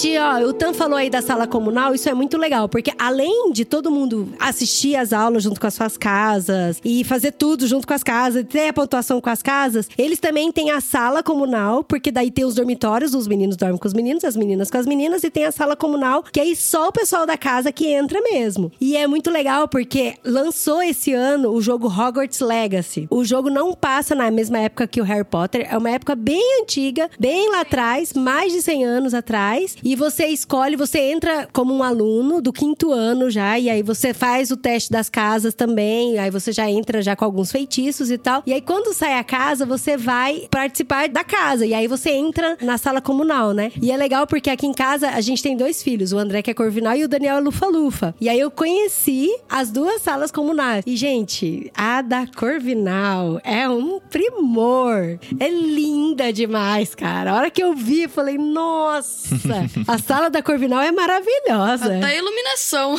Eu fiquei encantado quando eu joguei, né? E óbvio, né? Porque o Wizard, ele. O, esse teste que a gente faz, ele te joga pra casa dentro do jogo, a casa que você é de fato, né? Ele importa. É o mesmo teste do site, não? É, ele importa. Ele importa de lá? Isso. E aí eu fiquei encantado com ela, mas eu fiquei curioso pra saber como é que eram as outras, né? A Grifinória a gente já meio que já sabe, é diferente no, no, no jogo do filme. Não, então, mas a porque gente eu já sabe mais ou menos como é ainda. que é. Mas eu achei interessante isso, esse negócio de pertencimento, né, que o Paulinho falou, porque, cara, ele mexe com a gente de um jeito que te leva mais ainda pra dentro do livro, pra dentro da história. Você torce pra personagens diferentes só porque você é da casa A e não da casa B, sabe? E você cria um rancinho pelas outras casas também, cara. É negócio muito louco isso. É, muito, é uma sacada demais. boa, é uma sacada muito boa. Mas então, e aí depois que a gente vê que o Harry, né, entra na casa e ele descobre, primeiro é aquela coisa de ele começar a estudar, né? Ele vai estudando, vai estudando, vai aprendendo. E aí você percebe que logo de cara o Snape é uma pessoa odiada, tanto por nós quanto pelo Harry. E vice-versa, ele não gosta do Harry também. E depois, logo em seguida, alguém fala pra ele, né? O Snape, é claro, ah, o Hagrid fala, né? Claro que o Snape não gosta de você, ele foi super rival do seu pai aqui na escola. Então a gente, ah, oh, que legal, o Snape estudou junto com o Harry, conheceu o pai. Então aí tem mais história aí que a gente pode beber dessa fonte aí dos dois, né? Inclusive, eu tô muito curiosa e muito ansiosa. Não sei se vocês viram que a HBO anunciou que vai fazer a série, né? Tipo, dos filmes e tal, de novo. Eu tava muito contrariada, porque eu falei, gente, tem tanta coisa pra explorar que poderiam fazer uma série, sei lá, dos marotos, né? Que é a história dos pais do Harry, da, dos fundadores de Hogwarts e tal. Mas eu tô torcendo muito pra eles aproveitarem isso pra explorar exatamente essas brechas. Tipo, fazer um paralelo, voltar no passado, explorar, tipo, a relação do Snape com, Com o o pai Tiago, do Harry, né? não sei o que. Eu tô, Uhum. tipo, exato, eu tô assim, botando muita expectativa pra pelo menos fazerem isso e não só mais do mesmo. Não Mas tem muita coisa que é canônica ou é mais fanfic? Eu não tenho a menor ideia. da relação deles. Não, do universo do Harry Potter pra ser explorado que não esteja na série. Porque, assim, eu sei que tem os animais fantásticos. Eu nem sei se tem, se o Beedle ou o Bardo usa esse universo ou não. Mas Não, eu não sei que tem nada. muito, Não, é, usa no- muito no livro, conteúdo né? de No fanfic. Mas não deveria valer fanfic. Eu acho que tem que ter um universo canônico vindo da pena da. Legal falar pena, né? Porque, enfim, pena da Não, Rowling. então, exatamente. Eu acho que a J.K. tinha que aproveitar isso, igual ela fez com Animais Fantásticos, igual ela fez com A Criança Amaldiçoada. Ela tinha que aproveitar isso aí pra explorar. Mas fazer bem feito, né, Ângela? Porque o Animais Fantásticos, meu É. Deus. O primeiro eu gosto até, apesar de não gostar muito de como foi explorado o Grindelwald e todo o irmão do... A, a família do Dumbledore e tal. Mas, por exemplo, o universo do Dumbledore é muito legal. Eu lembro quando eu terminei de ler todos os livros, eu falei, caramba, a história do Dumbledore, assim... Dá pra fazer uma série só sobre o Dumbledore, porque a história dele é muito legal, sabe? Eu espero que o Castelo de Hogwarts seja incrível nessa nova série, porque no Hogwarts Legacy ele é maravilhoso, ele é muito mais bonito do que nos filmes, e eu espero que a série ele seja mais bacana ainda. Mas a J.K. ela tá participando da produção da HBO, não tá? Tá, tá sim. Então, eu espero que com ela botando o dedo seja canônico, né? É, rolou até um movimento que tá tentando cancelar ela e reclamando que é, como é que estão fazendo Harry Potter com ela? E que tá- eu falei, meu, não dá pra fazer Harry Potter sem ela. O personagem é dela, a história é dela, como é que você vai chutar ela? Não, e com a autora viva, né, gente? A gente tem esse privilégio, digamos assim, de ter um universo tão grande, tão explorável, com o autor ainda podendo contribuir com a expansão dele. E separar, né? A arte da Exato. pessoa da pessoa. Separar a arte fato. da pessoa. Inclusive, tem até uma brincadeira, não sei se a Angela já ouviu falar sobre isso. O pessoal fala que quem escreveu Harry Potter não foi a J.K. Rowling, foi a Hermione. Porque Foi. a cabeça da Hermione é muito mais a ver com o Harry Potter do que a própria J.K. Rowling. A Hermione, você fala Emma Watson ou a não, a personagem? Hermione A mesmo. personagem. É a personagem que Não, a escreveu. Hermione. É porque eu acho que a, a J.K. Rowling, ela escreveu a Hermione pra ser ela dentro do universo do Harry Potter. É, pode ser. Mas aí é legal porque daí você vai descobrindo, né, como que o Harry vai funcionando na escola, como que ele vai estudando, como que ele vai conhecendo e como ele vai se relacionando com as pessoas. E aí a gente já falou do Draco, né? Porque o Draco, ele é da família de bruxos, todos bruxos, todos muito ricos, muito bonitos. E sempre fala que o Draco é bonito, bonito e tal. E eu Draco lembro Malfoy, que- tá? Pra quem tá o perdido Draco aí. Malfoy. E eu lembro quando ele saiu no filme, né? Uma galerinha de meninas dessa idade era apaixonada pelo Draco Malfoy. Inclusive, a própria Emma Watson, que fazia a Hermione, ela foi apaixonada pelo Draco Malfoy até o Cálice de Fogo, que é o livro 4. E você, Angela, também tinha uma quedinha pelo Tom Felton? Ai, gente. não posso negar, né? Fazer o quê? No livro, no filme, entendeu? Fazer o quê? É Eu mesmo? passo pano. Eu tenho um problema muito sério com o protagonista. Eu acho o protagonista um negócio muito chato. Eu não tenho paciência pro Harry, do primeiro ao último. Eu achei ele muito chato. Muito entendeu? Coisa. Bem que as Não, mulheres Harry gostam dos é- homens errados mesmo, né? É. coisa. Lembra o episódio lá que vocês estavam falando sobre os guilty pleasures e tudo mais? O meu é personagem com desvio de caráter, entendeu? Antagonista. É, ele tem um passado triste. É. Ele tem um arco de redenção. E ele entendeu? tem um arco Eu de redenção. É isso é verdade. Mas é spoiler. Pano. Mas assim, eu tenho um apreço pelo Snape, por exemplo, pelos filmes, né? Olhando todo, não só esse livro. Mas assim, eu tenho um apreço pelo Snape. Pelo livro você vai ter mais ainda. Vai até o final. É, então, mais até do que pelo Dumbledore. Não sei porquê. Sim. Mas. Eu acho o Dumbledore chato também. Outro chato. Gente, muito O bonzinho do começo ao final. Você não gosta da galera do bem. É, porque pra mim ninguém é tão bonzinho assim. Se bem que o, o Dumbledore manda umas piadas de tiozão que é legal. O Dumbledore, eu não quero dar muito spoiler, mas eu acho o Dumbledore muito chato no quinto livro. Ele não quer falar de jeito nenhum com o Harry, gente. Ah, Ele é. ignora É que o total Dé tá lendo o o quinto menino. livro O agora. Dumbledore é aquele cara que entra em cena pra falar frases de efeito, né? Aí você põe entre aspas, nossa, a frase dele foi boa. É Então- o mestre dos magos, né? É o Gandalf, né? De Ele Harry. Potter. Mas e interessante que as melhores entradas do Dumbledore na história é quando ele tá só ele e o Harry Potter, né? Aí ele vira brincalhão, fala da bala, divertido, enfim, isso já é lá pro finalzinho do livro, né? Mas é. Parece que é quando ele pode ser ele mesmo, né? Exato. Se bem que no discurso ele fala, eu só vou falar mais uma palavra, né? Uma palavra. Podem comer. É, muito- é muito tiozão, cara.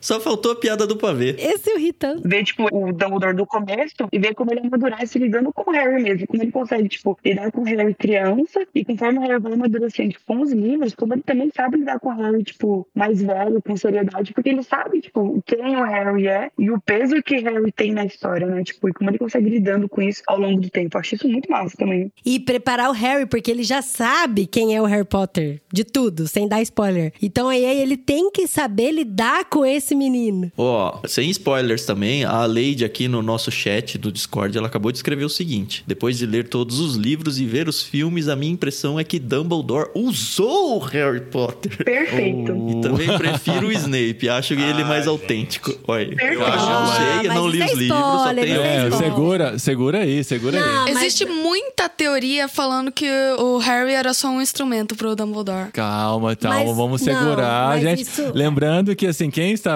ouvindo esse podcast, ou só leu o primeiro livro, como o caso de nós aqui, eu e o Tan, ou não leu nenhum. Então vamos segurar pra não. Ou leu todos, claro, né? Mas tem muita gente que está ouvindo aqui que não sabe o que vem pela frente ainda. Vai ter que gravar um de cada. Eu prefiro encarar que o Dumbledore tava sempre preparando o Harry Potter. Sempre Então, preparando. exato, Afinal é contas, ele já falar. é a estrela de tudo, né? Ele já é a personalidade grande, ele é o protagonista, então ele precisa ser preparado. O Harry Potter, ele nasceu e ele já tinha um destino. Ele meio que já tava com a vida traçada e era muito difícil ele sair daquilo. E o Dumbledore, ele foi o Mentor. o mentor dele. O Harry foi o padawan dele, ele foi o mentor e ele foi guiando ele. E, e até nas partes em que ele acaba não falando com o Harry ou dando espaço pro Harry, isso faz parte pro Harry crescer. Tanto que nesse filme, A Pedra Filosofal, o que acontece? A gente tem uns professores das casas e tal, o Dumbledore, ele é o diretor. E ninguém sabe onde fica a sala do diretor. É muito engraçado que ele fala no livro. E as crianças, quando são mandadas pra sala do diretor, elas vão pra onde, né? Uma hora que o Harry tá procurando o Dumbledore. E aí você vê que o Harry vai conhecendo esse mundo que ele vai fazendo parte e vai descobrindo algumas coisas, né? E aí, por exemplo, o relacionamento dele com Hagrid, com Hermione, com Rony, com o próprio Draco e os irmãos metralhas, né? Crabbe e Goyle, que são dois melhores amigos do Malfoy, que são insuportáveis. Como ele vai lidando com tudo isso. E é engraçado que o menino que era órfão, ele cresce no livro e ele vai criando coragem, que é aí falando, né, da casa Grifinória,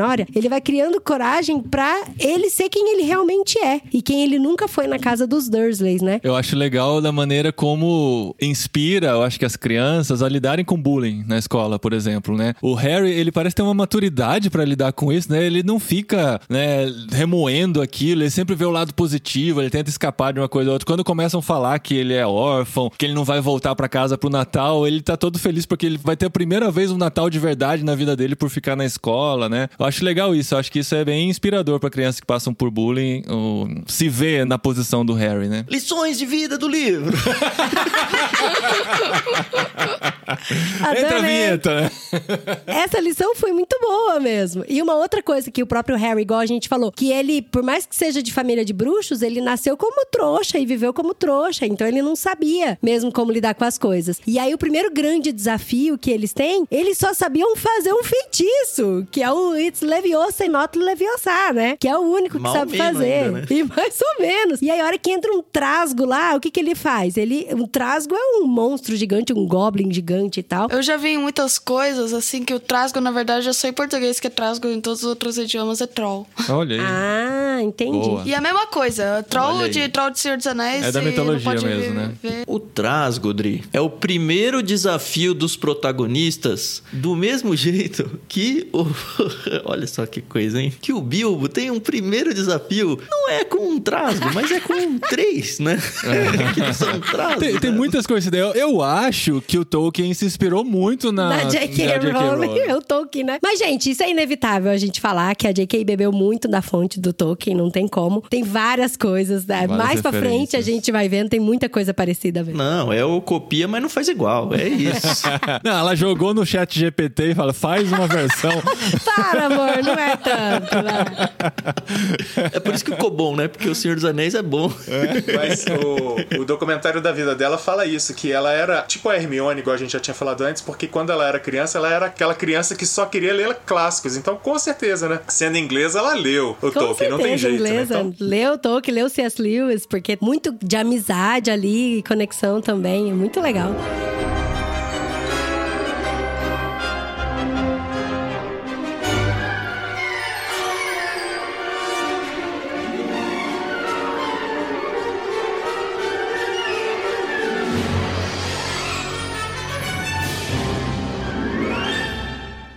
Então, é porque assim, o livro chama Pedra Filosofal. A gente tem que falar por que que o livro chama Pedra Filosofal. O Harry e o Rony, ele entra pra enfrentar esse trasgo pra poder salvar a vida da Hermione. E é aí que ele percebe que tem alguma coisa acontecendo na escola. E antes de tudo, quando ele foi lá no comecinho da história, quando ele vai no banco tirar dinheiro, que eu falei que ele de um órfão, ele passa a descobrir que ele é um bruxo muito rico, ele vai dinheiro pra comprar as coisas lá no Beco Diagonal. Ele e o Hagrid, eles passam no banco e o Hagrid tira um pacotinho muito importante de lá. E eles recebem por jornal falando que no mesmo dia que eles foram no banco, aquele banco, alguém tentou assaltar o banco. E aquele banco, tipo, é banco quase impossível de ser assaltado. O Hagrid até fala que eles guardam coisas lá no fundo de Londres e tem muitos dragões protegendo. Só um louco pra tentar roubar Gringotts. Só não é mais seguro que Hogwarts. Que mas eles Hogwarts. decidem não guardar em Hogwarts a princípio, mas guardar no banco. Mas guardaram não? no banco. Por que não? E aí, depois, eles pegam e tiram um pacotinho de lá, de Gringotts, e levaram pra Hogwarts. E essa história meio que ficou parada, né? Aí. Porque daí o Harry foi viver toda a vida dele, toda a aventura, conhecer todo mundo. Foi salvar a vida da Hermione dos trasgos e tal. E aí ele fala, ah, tem alguma coisa estranha acontecendo. E ele percebe que aquilo que o Hagrid tava guardando era a Pedra Filosofal, que é o título do nosso livro. E isso é muito legal pra mim, quando eu tava lendo agora, porque é quando os universos se cruzam. Porque a Pedra Filosofal, no nosso mundo de hoje, ele também já foi falado. Tanto que quem criou a Pedra Filosofal foi o Nicolau Flamel. Existia até uma novela da Globo que falou do Flamel, que fazia, usava a Pedra Filosofal para fazer ouro e tal, né? Então, isso meio que cruza com os nossos mundos de hoje em dia. É igual falar de Merlin, é igual falar de Londres, da estação King Cross. No Hogwarts Legacy tem inclusive as provas de Merlin, que são tipo umas ruínas assim que eram feitas por Merlin. Olha que legal. Que cruza os mundos, né? E aí ele estudando, assim, percebendo que a pedra filosofal faz com que você tenha o elixir da vida e você recupera a vida. E ele vai vivendo essa aventura e vai descobrindo para que que serve a pedra filosofal, o elixir da vida, que você só vai descobrir lendo o livro, porque aqui a gente não vai ficar falando coisa por coisa. Mas um capítulo que eu queria falar muito para vocês, no meio dessa descoberta, né, de tentar correr, pegar a pedra filosofal aqui ou ali, ele vai vivendo a vida dele e ele acaba vivendo, passando a época do Natal, igual o Paulinho falou, que o Malfoy ficou fazendo piadinha com ele, que ele ia passar o Natal sozinho, e ele acabou passando o Natal em Hogwarts com os irmãos Weasley, que é a família do, do Ron. E, gente, é muito maravilhoso esse capítulo, porque é a primeira vez que ele ganha presente de Natal, é a primeira vez que ele come comida de Natal, é a primeira vez que ele vive um Natal de verdade, né? E entre os presentes ele ganha uma capa de invisibilidade, que ele acaba usando bastante. E eu quero chegar aqui na história para vocês que, conforme ele vai vivendo nessa aventura por Hogwarts, usando a capa de invisibilidade, que é quando ele vai dando os passeios, ele encontra o espelho de Ogessed. E daria um podcast só sobre espelho de Ogessed. Por isso que eu não quero passar em branco aqui. O espelho de Ogezed é um espelho que ele reflete coisas que estão no seu coração, seu desejo mais profundo. A coisa que você mais deseja no mundo, ele reflete ali pra você. E Ogezed é justamente isso, é desejo ao contrário, né? Porque é o reflexo, né? Nossa, minha cabeça explodiu. Eu não sabia que era desejo ao contrário. Agora que ele. É, porque você olha no espelho, né? Hoje é Que sério. Ah, coisa. Eu falei, mas que nominho. Podiam ter arrumado um nome melhor, né? Mas não, não caramba, não. não sabia não. E tá escrito em português, porque isso também vem das origens da K. Rowling ter morado em Portugal. Porto, né? Embora em outras línguas ele, talvez ele seja traduzido, né? Mas lá na moldura do espelho original tá escrito Ogezed mesmo. Pra mim é o melhor capítulo do livro esse daqui. É o melhor capítulo. É o melhor. É o melhor. Ele é É, maravilhoso. E assim, é um respiro na história, na verdade, né? Sim. Ele até vai aparecer no final da história como algo importante e tal, mas talvez o capítulo mais adulto, mais filosófico, enfim, é o que eu mais gostei. É. É, o mais contemplativo, com certeza. É verdade, é mais filosófico mesmo. Porque o Harry, ele se olha no espelho e ele vê não só o pai e a mãe, mas como toda a família dele. E aí ele vê que ele faz parte de uma família, que ele faz parte de algo que mexe muito com o coração dele, né? E ele fica sentado lá e ele fica um tempão vendo. E ele vai chamar o Rony. Rony, vem conhecer minha família, vem conhecer minha família. E aí, quando ele percebe que, na verdade, o espelho reflete coisas diferentes pra quem vê, né? Porque o Rony, o Rony, ele vê o, a taça do quadribol. Não, ele é monitor, né, o Rony? Ele é monitor e o Dumbledore tá cumprimentando ele e tal, né? Se vê com a taça, sim, do campeonato de quadribol. Mas a taça das capas, Ah. da taça Não, do- a taça das casas, quem vê é o Harry no final. Agora eu fico imaginando assim, se eu parasse em frente a esse espelho de Ogezed e visse todas as gerações pra trás da minha própria família, né? Meus avós, bisavós e tal, eu já ia ficar muito emocionado.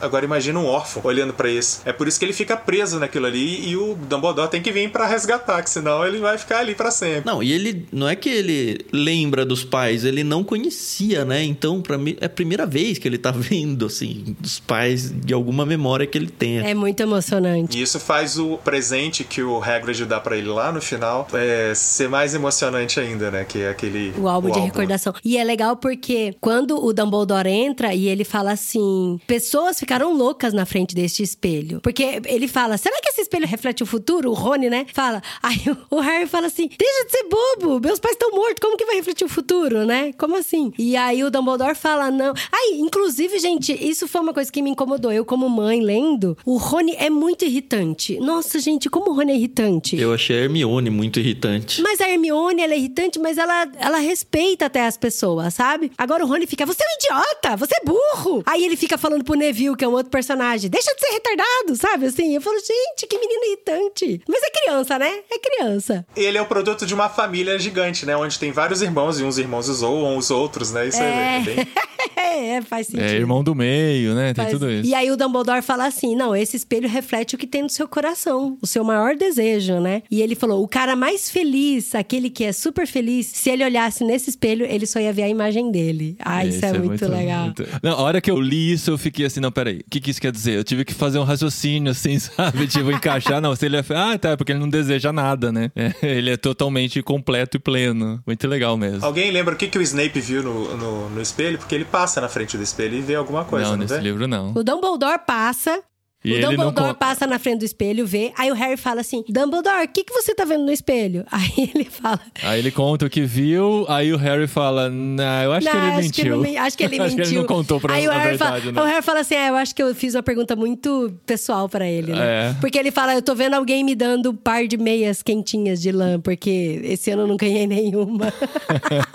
Então aí a gente vai caminhando pro final, não dá pra contar todos os detalhes, né? Que a gente imagina que as pessoas ou já leram ou vão querer ler. A gente incentiva todos a lerem, porque é uma aventura muito gostosa. Mas a gente vai caminhando pro final e eu acho que a gente poderia entrar agora na sessão pontos negativos do livro, né? Porque tem Pontos negativos. Não, tem que falar igual o Rogerinho. Agora a gente vai ser cancelado, né? Porque muitas pessoas não, não vão gostar, né, de falarmos sobre isso, mas é, temos que admitir que, né, o livro não é perfeito e tem coisinhas que incomodam. E uma das coisas que mais me incomodam no livro, eu acho que vocês vão concordar comigo, é a construção dos vilões e principalmente os diálogos entre O eles. Paulinho falou: Nossa, eu tô imaginando o Tan lendo essa parte. É.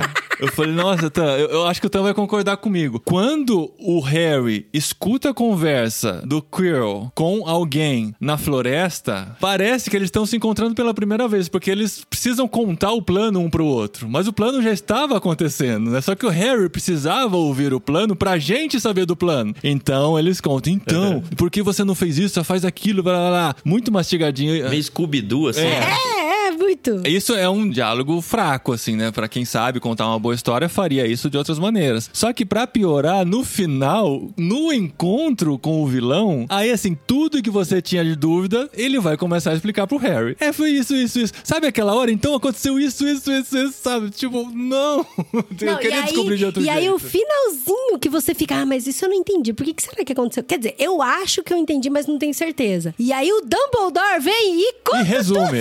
resume a história. E, e, tipo, explica tudo que a gente tem de dúvida. Tudo sabe? que tava em suspense no ar, tá. Tudo bem, a gente queria que isso fosse feito no Lost pra nós, por exemplo, a gente queria, né? Porque tinha um monte de perguntas que ficaram sem resposta. No livro, pelo menos, as perguntas são respondidas, né? Mas é um artifício um pouco fraco de narrativa, né? Você precisar aparecer alguém pra contar exatamente o que está acontecendo e não a própria história desvendar isso pra você, né? Eu queria comentar um pouquinho disso aí, Paulinho. Talvez até passando um pano aí pra Rowling. Obviamente incomodou, mas a gente tem que colocar uns atenuantes aí que são. É um livro infanto-juvenil. É um livro que eu acho que ele foi planejado para crianças barra adolescentes lerem antes de adultos. Se a gente for comparar, por exemplo, com um livro que a gente leu no Ictus faz um tempinho já, chamado A Biblioteca de Bibi Bolken, que enfim, é uma trama, uma ficção também, que é um livro infanto-juvenil, ele tem essas mesmas características que também a gente já brincou, ah, muito Scooby-Doo, era o que os desenhos animados fazem, porque a criança ela precisa desse fechamento e ela ainda acho que não tem uma maturidade até literária para conseguir captar de uma outra forma. E também eu acho até injusto com quem tá lendo, principalmente por um perfil mais infantil, você deixar isso em aberto e não responder, simplesmente não responder. Era uma opção. Inclusive, um dos destaques positivos que eu faço pegando esse final é que toda vez que eu via o filme, para mim o final era muito confuso, porque ele não, sei lá, as coisas acontecem muito rápido, a explicação que o Dumbledore dá no filme Sim. fica meio vago e eu sempre fico muito perdido. O Paulinho fala: o filme chama Pedra Filosofal e eu nem sei por que direito Pedra Filosofal. É, né? É, então eu não entendi o que aconteceu com o Harry lá, sabe? Por que, que ele machucou o vilão? Fica tudo muito estranho e dá a impressão que, nossa, deu duas horas de filme, só temos mais cinco minutos pra resolver aqui a história e, e conta tudo rapidinho, sabe? Eu acho que não fez jus o final. E nisso o livro, se explicando até demais, resolve um pouco. Mas talvez não de um jeito tão bonito como deveria. Quero crer que isso vai melhorar ao longo. Sem contar que talvez fosse um dos primeiros livros que a própria Rowling estivesse escrevendo, né? Ela, como autora, com certeza amadureceu muito ao longo da sua carreira de escritora. Também tem o fato, né, igual o papai falou do Lost, é que talvez a Rowling tava com um pouco de medo de ser muito caixa misteriosa, mas apesar que tem isso um pouco nos próximos livros, é meio que mais explicado porque vai contar tudo isso assim desse jeito, sabe? Eu tava preocupado, eu até comentei com o Adri, eu falei, faltam dois capítulos, e pelo que eu lembro do filme, tem muita coisa pra acontecer ainda, e são só dois capítulos que faltam. Como que ela vai encaixar tudo isso, né? Ela encaixa,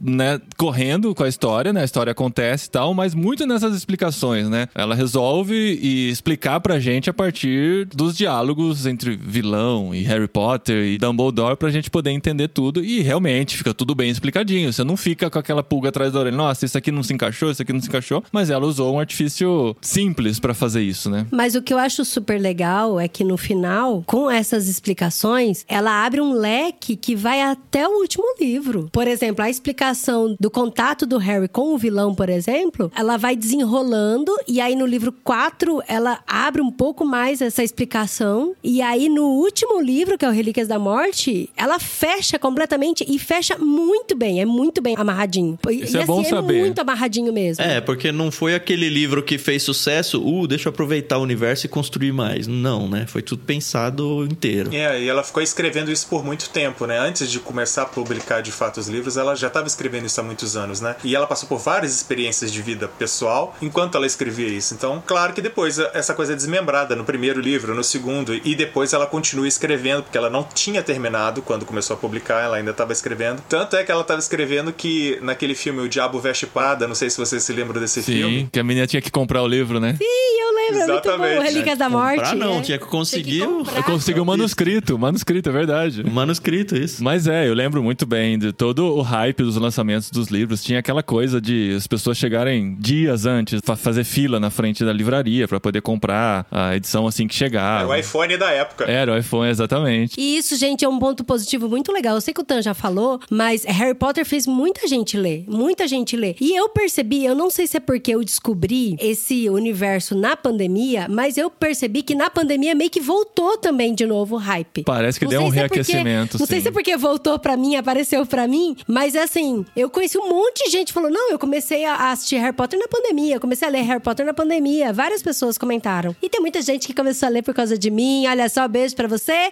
que começou a ouvir Harry Potter, ler Harry Potter por causa de mim.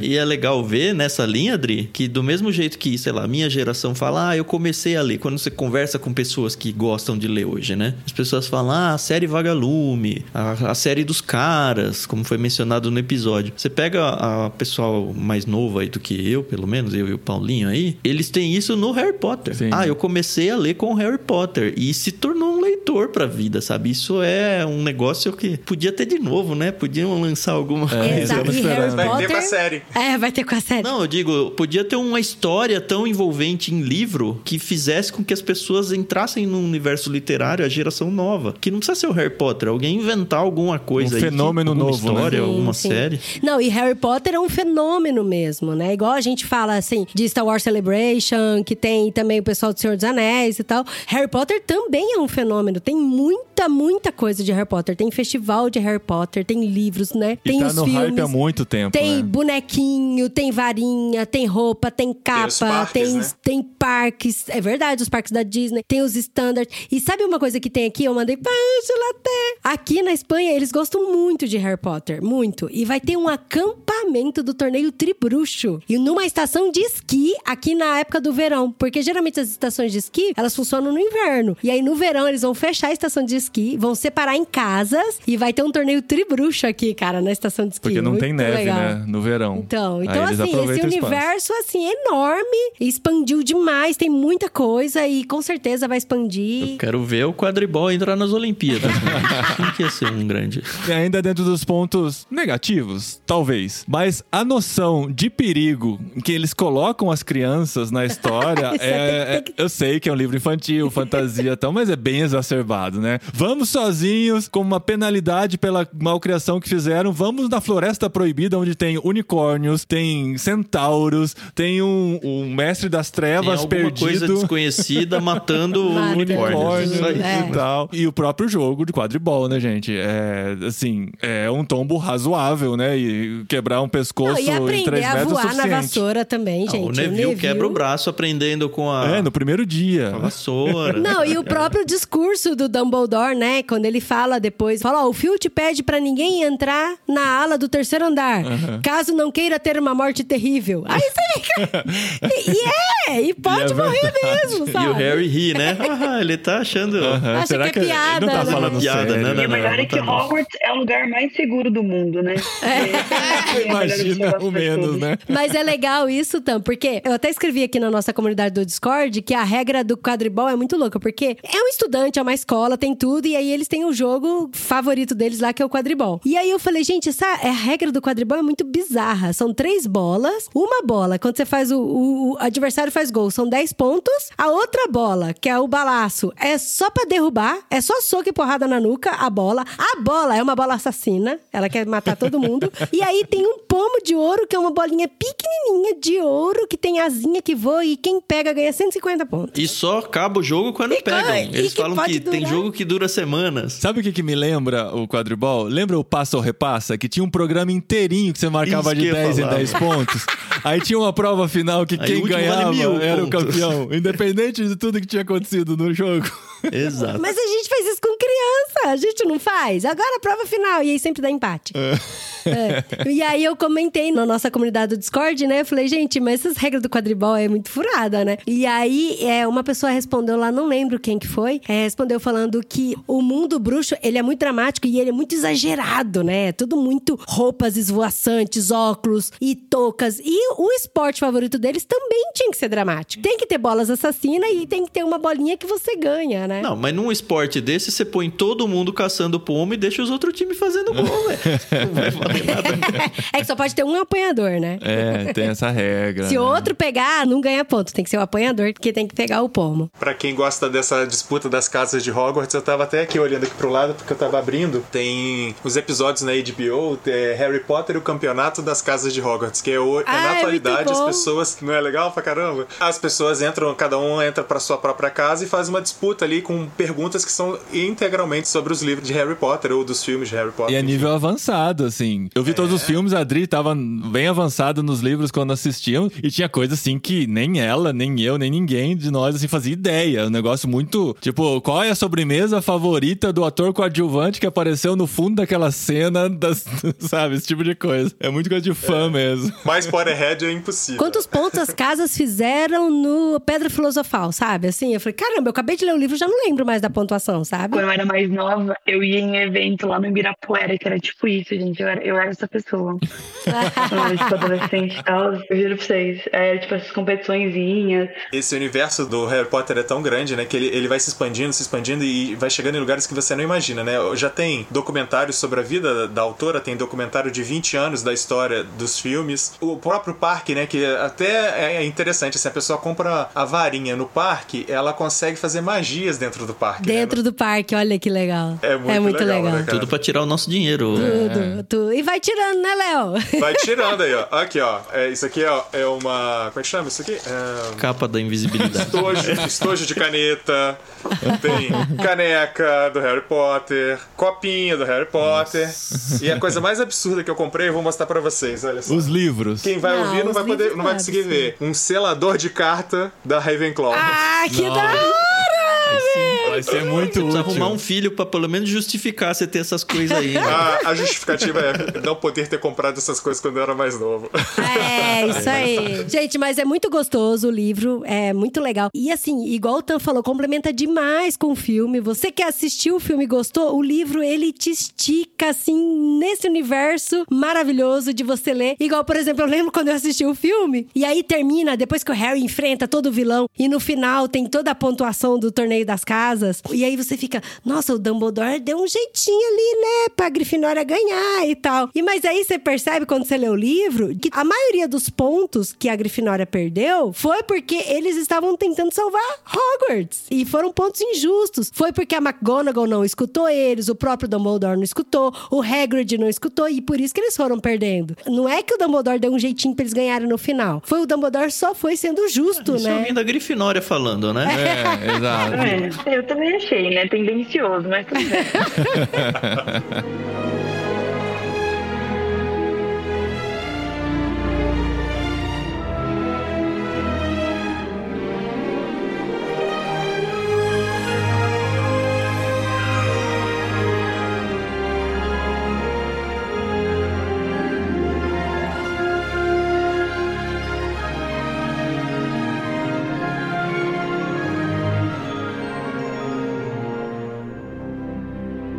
Muito bom, Dri. É isso? É isso. Tá satisfeita com o seu episódio sobre Harry Potter? Tá, mas calma, tem que ter um quadro aí. Frases de efeito de Dumbledore. não, eu tô brincando, Essa mas daí, a gente... ó, peraí, não. As fra... Vamos fazer assim: as frases de efeito de, bom... de Dumbledore, de Bombadil, eu ia falar. As frases de efeito de Dumbledore estarão no post de irmãos.com nessa semana no Aê! Instagram. Aquela carrosselzinho de frases Carrossel do Dumbledore de pra vocês compartilharem. Tem uma da Hermione que eu acho que vale muito a pena, viu? No meio das provas ali, ó, pro Harry enfrentar o vilão, tem uma fala que ela fala muito legal, gente. Ah, deixa eu falar, fazer um. Ah, mas é spoiler do final. Quem viu o filme já sabe, eu acho que dá pra mencionar aqui. Eu achei legal o Harry, a Hermione e o Rony não resolverem tudo sozinhos. Chega um momento que eles não podem mais. Eles vão até onde eles conseguem e depois eles têm ajuda. Isso é legal, sabe? ah, De- isso é de- muito legal mesmo, amor. Ensina pra gente, né, que assim, a gente pode ser bravo, pode ser corajoso, bravo no sentido de brave, você viu o cérebro aqui, né?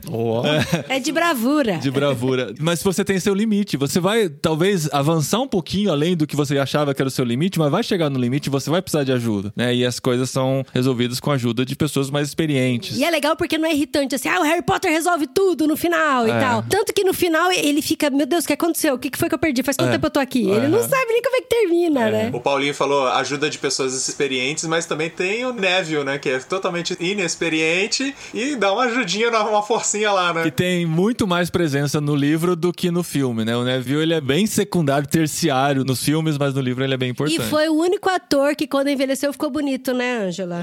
Quem diria? Justo Neville. Dri, palavras finais ou podemos ir pro próximo? Eu tô muito feliz de vocês terem lido com a gente. E foi muito gostoso também ler lá no Discord. Gostei muito de passar inveja e raiva com os livros do Léo. Inclusive, ele ficou alguns dias sem postar e eu já tava, Léo, cadê? Hum? Hum? Ca- Cadê? Tô Foto do livro? falta das fotos, Léo, onde tá? e eu acompanhei, foi muito gostoso. Foi muito legal mesmo, toda a discussão. A Luísa Zagonel também, ela colocava as fotos do livro dela em inglês. Muito legal, O gente. livro dela é animado, né? Muito legal. É muito legal, é muito legal. E tem várias curiosidades também do livro em inglês que a gente lê e fala: nossa, que legal, isso ficou muito melhor em inglês, não sei porque que eles traduziram diferente e tal, né? E foi muito gostoso ler com vocês. Tô muito feliz e vamos ler Câmara Secreta agora! Próximo É, mês já? Próximo mês. Não, ainda não, gente. Não, Tem que vamos explicar, devagar. tem que explicar quem é o basilisco pra galera aí. e, gente, entra nesse mundo de Harry Potter sem medo. De verdade, é gostoso. Vale a pena. Vai com positividade. Tem que ter um, uma parada no Instagram pra falar se quer que continue lendo esses livros aqui no Ah, literário. tá- tem- não, isso a gente já sabe que já perdeu, né? Se A colocar Adri lá. vai criar uns três perfis no Instagram só pra ficar votando. Não, gente, ó, se a gente fizer tudo de uma vez, a gente vai perder o controverso. de- eu tenho que manter minha pose de que eu não gosto muito desse tipo de livro e a gente vai segurar pros próximos, entendeu? Aí aos poucos Não, a gente vai mas agora é cedendo. sério, fala aí. um a gente... Churran. Ó, eu já Boa. ouvi do Tan que o Tan gostou de ler. O Léo e a Ângela nem se fala, tem até tatuagem. O meu Dequinho tá aqui todo fofo. Comeu rapidão pra poder gravar com a gente, viu, Dé? Falta você, né, amor? Não, eu já falei, eu gostei sim, foi uma aventura muito gostosa, foi um alívio depois de um livro pesado, né, como o anterior que a gente leu, tipo de aventura que eu gosto, e foi muito gostoso mesmo. Todo dia eu lia um pouquinho, comentava com você, a experiência é, é legal. Espero poder ler os próximos também, vamos ver se a gente consegue conciliar. Olha aí. aí, Tan, você viu? E o Tan, será que vai querer ler os próximos? Eu vou. Ó, terminou esse livro na edição do Kindle. A hora que ele termina, ele fala: leia agora o capítulo 1 da Câmara Secreta. Aí eu falei: ah, não. Que pena. É tipo Netflix, Mas eu vou né? ler, foi Não, legal, É que se foi- você não saísse, ele ia entrar automaticamente, né? Tipo Netflix, assim. Você tem que sair, senão... Falar nisso, tem versão estendida na HBO, né, Tan? Eu assisti a versão estendida agora, logo que eu acabei o livro, mas eu não percebi diferença. É é que eu tinha visto há muito tempo o outro, né? Mas, assim, não teve nenhuma cena que eu falei, nossa, não teve essa no filme mesmo. Com certeza tem, porque, enfim, chama versão estendida. Ou é só os créditos. Mas é que eu tava com o livro na memória, né? Na verdade, ela tava encurtada. Você acabou de me lembrar que eu tenho que ver a versão estendida, porque eu fui assistir esses dias também, né, pra poder participar aqui, e agora eu tô vendo que eu assisti a versão original. Oh. Então, tem mais coisa pra ver. Tem Que- mais. Que, chato, Aí, vou ter que ver mais de novo. Então, a Adri fala muito aqui da nossa comunidade no Discord, né? Da comunidade do Ictus, que é essa leitura coletiva. Se alguém chegou aqui e ainda não conhece, não ouviu os outros literários que a gente fala sobre isso, o que é essa comunidade, Tan? Cara, é um grupão do WhatsApp, né? Que não é no WhatsApp, é no Discord. Não, com muito mais ferramentas, né, gente? É, então, justamente. O Discord ele tem uma desenvoltura e várias opções de se fazer coisas diferentes que o WhatsApp não tem. No mínimo, é um espaço onde a gente conversa o dia inteiro sobre um monte de coisa. E é assim, é uma conversa muito gostosa, porque o pessoal de lá é muito gente fina mesmo. Então, só isso já seria justificativa para você estar com a gente. Além disso, a gente tem a transmissão de todas as gravações dos podcasts do Ictus e do Leitura Bíblica Comentada ao vivo, que a gente organiza lá. Tanto que tem uma galera que tá ouvindo esse episódio aqui no Literário. E principalmente a gente organiza leituras coletivas. Então você tem espaços de chat, de texto mesmo, onde você tem a oportunidade de comentar trecho a trecho dos livros que você tá lendo junto com a gente. Então, sei lá, li o capítulo 2, mesmo que fora do cronograma original, você vai lá, lê o que as pessoas acharam do capítulo 2, os comentários, e você contribui com as suas ideias, seus comentários também. Ah, isso é tão legal, Tan. Porque assim, eu queria muito ter lido a Megera Domada junto com vocês. E ó, eu vou falar, Tan, aqui, ó, um depoimento, hein? Eu estou escolhendo os livros que eu vou ler, sabendo que tem no Ictus. Porque Ah, eu falei legal. assim, ah, eu tô com vontade de ler um livro, deixa eu ver. Aí eu vou lá, entro na lista do que vocês já leram. Ah, vou ler a Megera Domada porque eles já leram. Porque daí eu leio e vou comentando lá também, sabe? Legal. Então eu acho muito legal isso. E quando você comenta, aparece pra quem comentou também. Então a pessoa pode voltar e te ajudar na leitura, né? Que legal. É, e Ah, você é volta verdade. pro livro várias vezes. A gente acho que tem mais de 30 livros lá. Tem toda a lista dos livros que a gente já leu. Atualmente, no momento da gravação desse episódio, né? A gente tá lendo a Bíblia já. Em 2023, a gente tá lendo ela inteira. A gente tá com, sei lá, Os Quatro Amores do Lewis, A Odisseia do Ulisses. A gente vai começar Ana Karenina do Tolstói. Tem Senhor dos Anéis. Senhor dos Anéis tá rolando de novo, assim. A galera não, não solta o, o Tolkien. Hobbit, né? Tá Vai começar Duna. Uau. E aí rola assim, antes de começar as leituras, o pessoal fala: "Ah, qual que é a melhor edição, que não sei o que, sabe? Você vive assim o livro com muito mais intensidade. Isso é muito gostoso. A gente tá lendo toda a série do Um Ano de Histórias do Emílio Garófalo, já estamos aí quase na metade. A gente vai lançar essa semana quando entrar no ar esse episódio, já provavelmente tá lá, um livro que a gente mandou no Clube Ictus recente, chama The Underground Railroad, é um livro super premiado aí que a gente gravou prefácio sobre ele, ó, o Léo tá mostrando pra gente aqui no Discord. Que legal. E eu comecei a ler um livro muito legal Tem também. filme sobre ele? Tem série Tem que eu na nem Amazon. sabia que existia. E os livros todos do literário aparecem por lá. Então, se você curte o literário, vem com a gente, porque a gente faz a leitura dos livros lá também. Não é a leitura, a gente não abre e lê com vocês, né? A gente organiza essa leitura coletiva. Mas é tão mais gostoso ler conversando sobre o livro, como a Adri falou, cara. É tão mais gostoso. E é isso, é um espaço onde a gente respira e, e vive aí a literatura misturado com amizade, misturado com troca de pedido de oração, sabe? misturado com, cara, eu faço coisinhas pra vender e anúncios. Cara, é muito gostoso. É um espaço que eu passo, obviamente, né? Eu trabalho pro Ictus, eu passo o dia inteiro, mas percebe que tem muita gente que fica o dia inteiro antenado lá e é bem gostoso. Pra fazer parte, então, é de graça, né? O que é bom. Aham. É só você ter o aplicativo instalado, cria uma conta lá se você não tem ainda e acessa bit.ly barra leitura coletiva. Convida quem você quiser pra estar junto com a gente. Excelente. E a gente precisa dizer aqui o livro do próximo mês. Só que dessa vez a gente vai fazer um pouquinho mais. Nós vamos além. Tem um livro que eu já queria ler, eu já tinha falado sobre isso há três episódios, que a gente queria ler, que o Ictus estava fazendo a leitura dele lá no Discord. A gente segurou ele. Não fizemos não, porque eu sabia que você ia Ah, querer. boa. E ele ainda vai entrar no Discord, que é até melhor, porque a galera vai entrar junto, Boa. né? Vai entrar junto. Eu escolhi ele pro próximo mês porque ele é um livro curto. E a gente já vai anunciar o do mês seguinte. Porque você já pode começar a ler esse livro curto e engatar do do mês seguinte, que é bem mais extenso. Nós vamos combinar o seguinte: para o próximo mês, nós vamos ler O Velho e o Mar, do Hemingway, que é um livro curto de 120 páginas. O Léo já vai lá pra estante dele buscar. Ah, eu queria É, tanto ler em físico também. É, a gente não vai ter como ler em físico, mas a gente vai Quem sabe o Léo não fica mandando o- as fotos lá, né? as fotos lá pra Dri ficar babando, né? É, Mas esse não tem figurinha. É, tem só a capa, né? O Ictus fez, o podcast do Ictus fez o prefácio. Eu ouvi o prefácio e fiquei com mais vontade de ler ainda. Eu achei que tava rolando a leitura coletiva. Não está, vai começar agora. Então, para o próximo mês. E nesse mês nós teremos cinco semanas, porque teremos uma quinta terça-feira. Então, é um prazo maior pra já começar a ler o do mês seguinte. Que não é só um livro, não são só dois, não são só três, não são só quatro, não são só cinco. É a coleção toda do Um Ano de Histórias do Garófalo. Ê!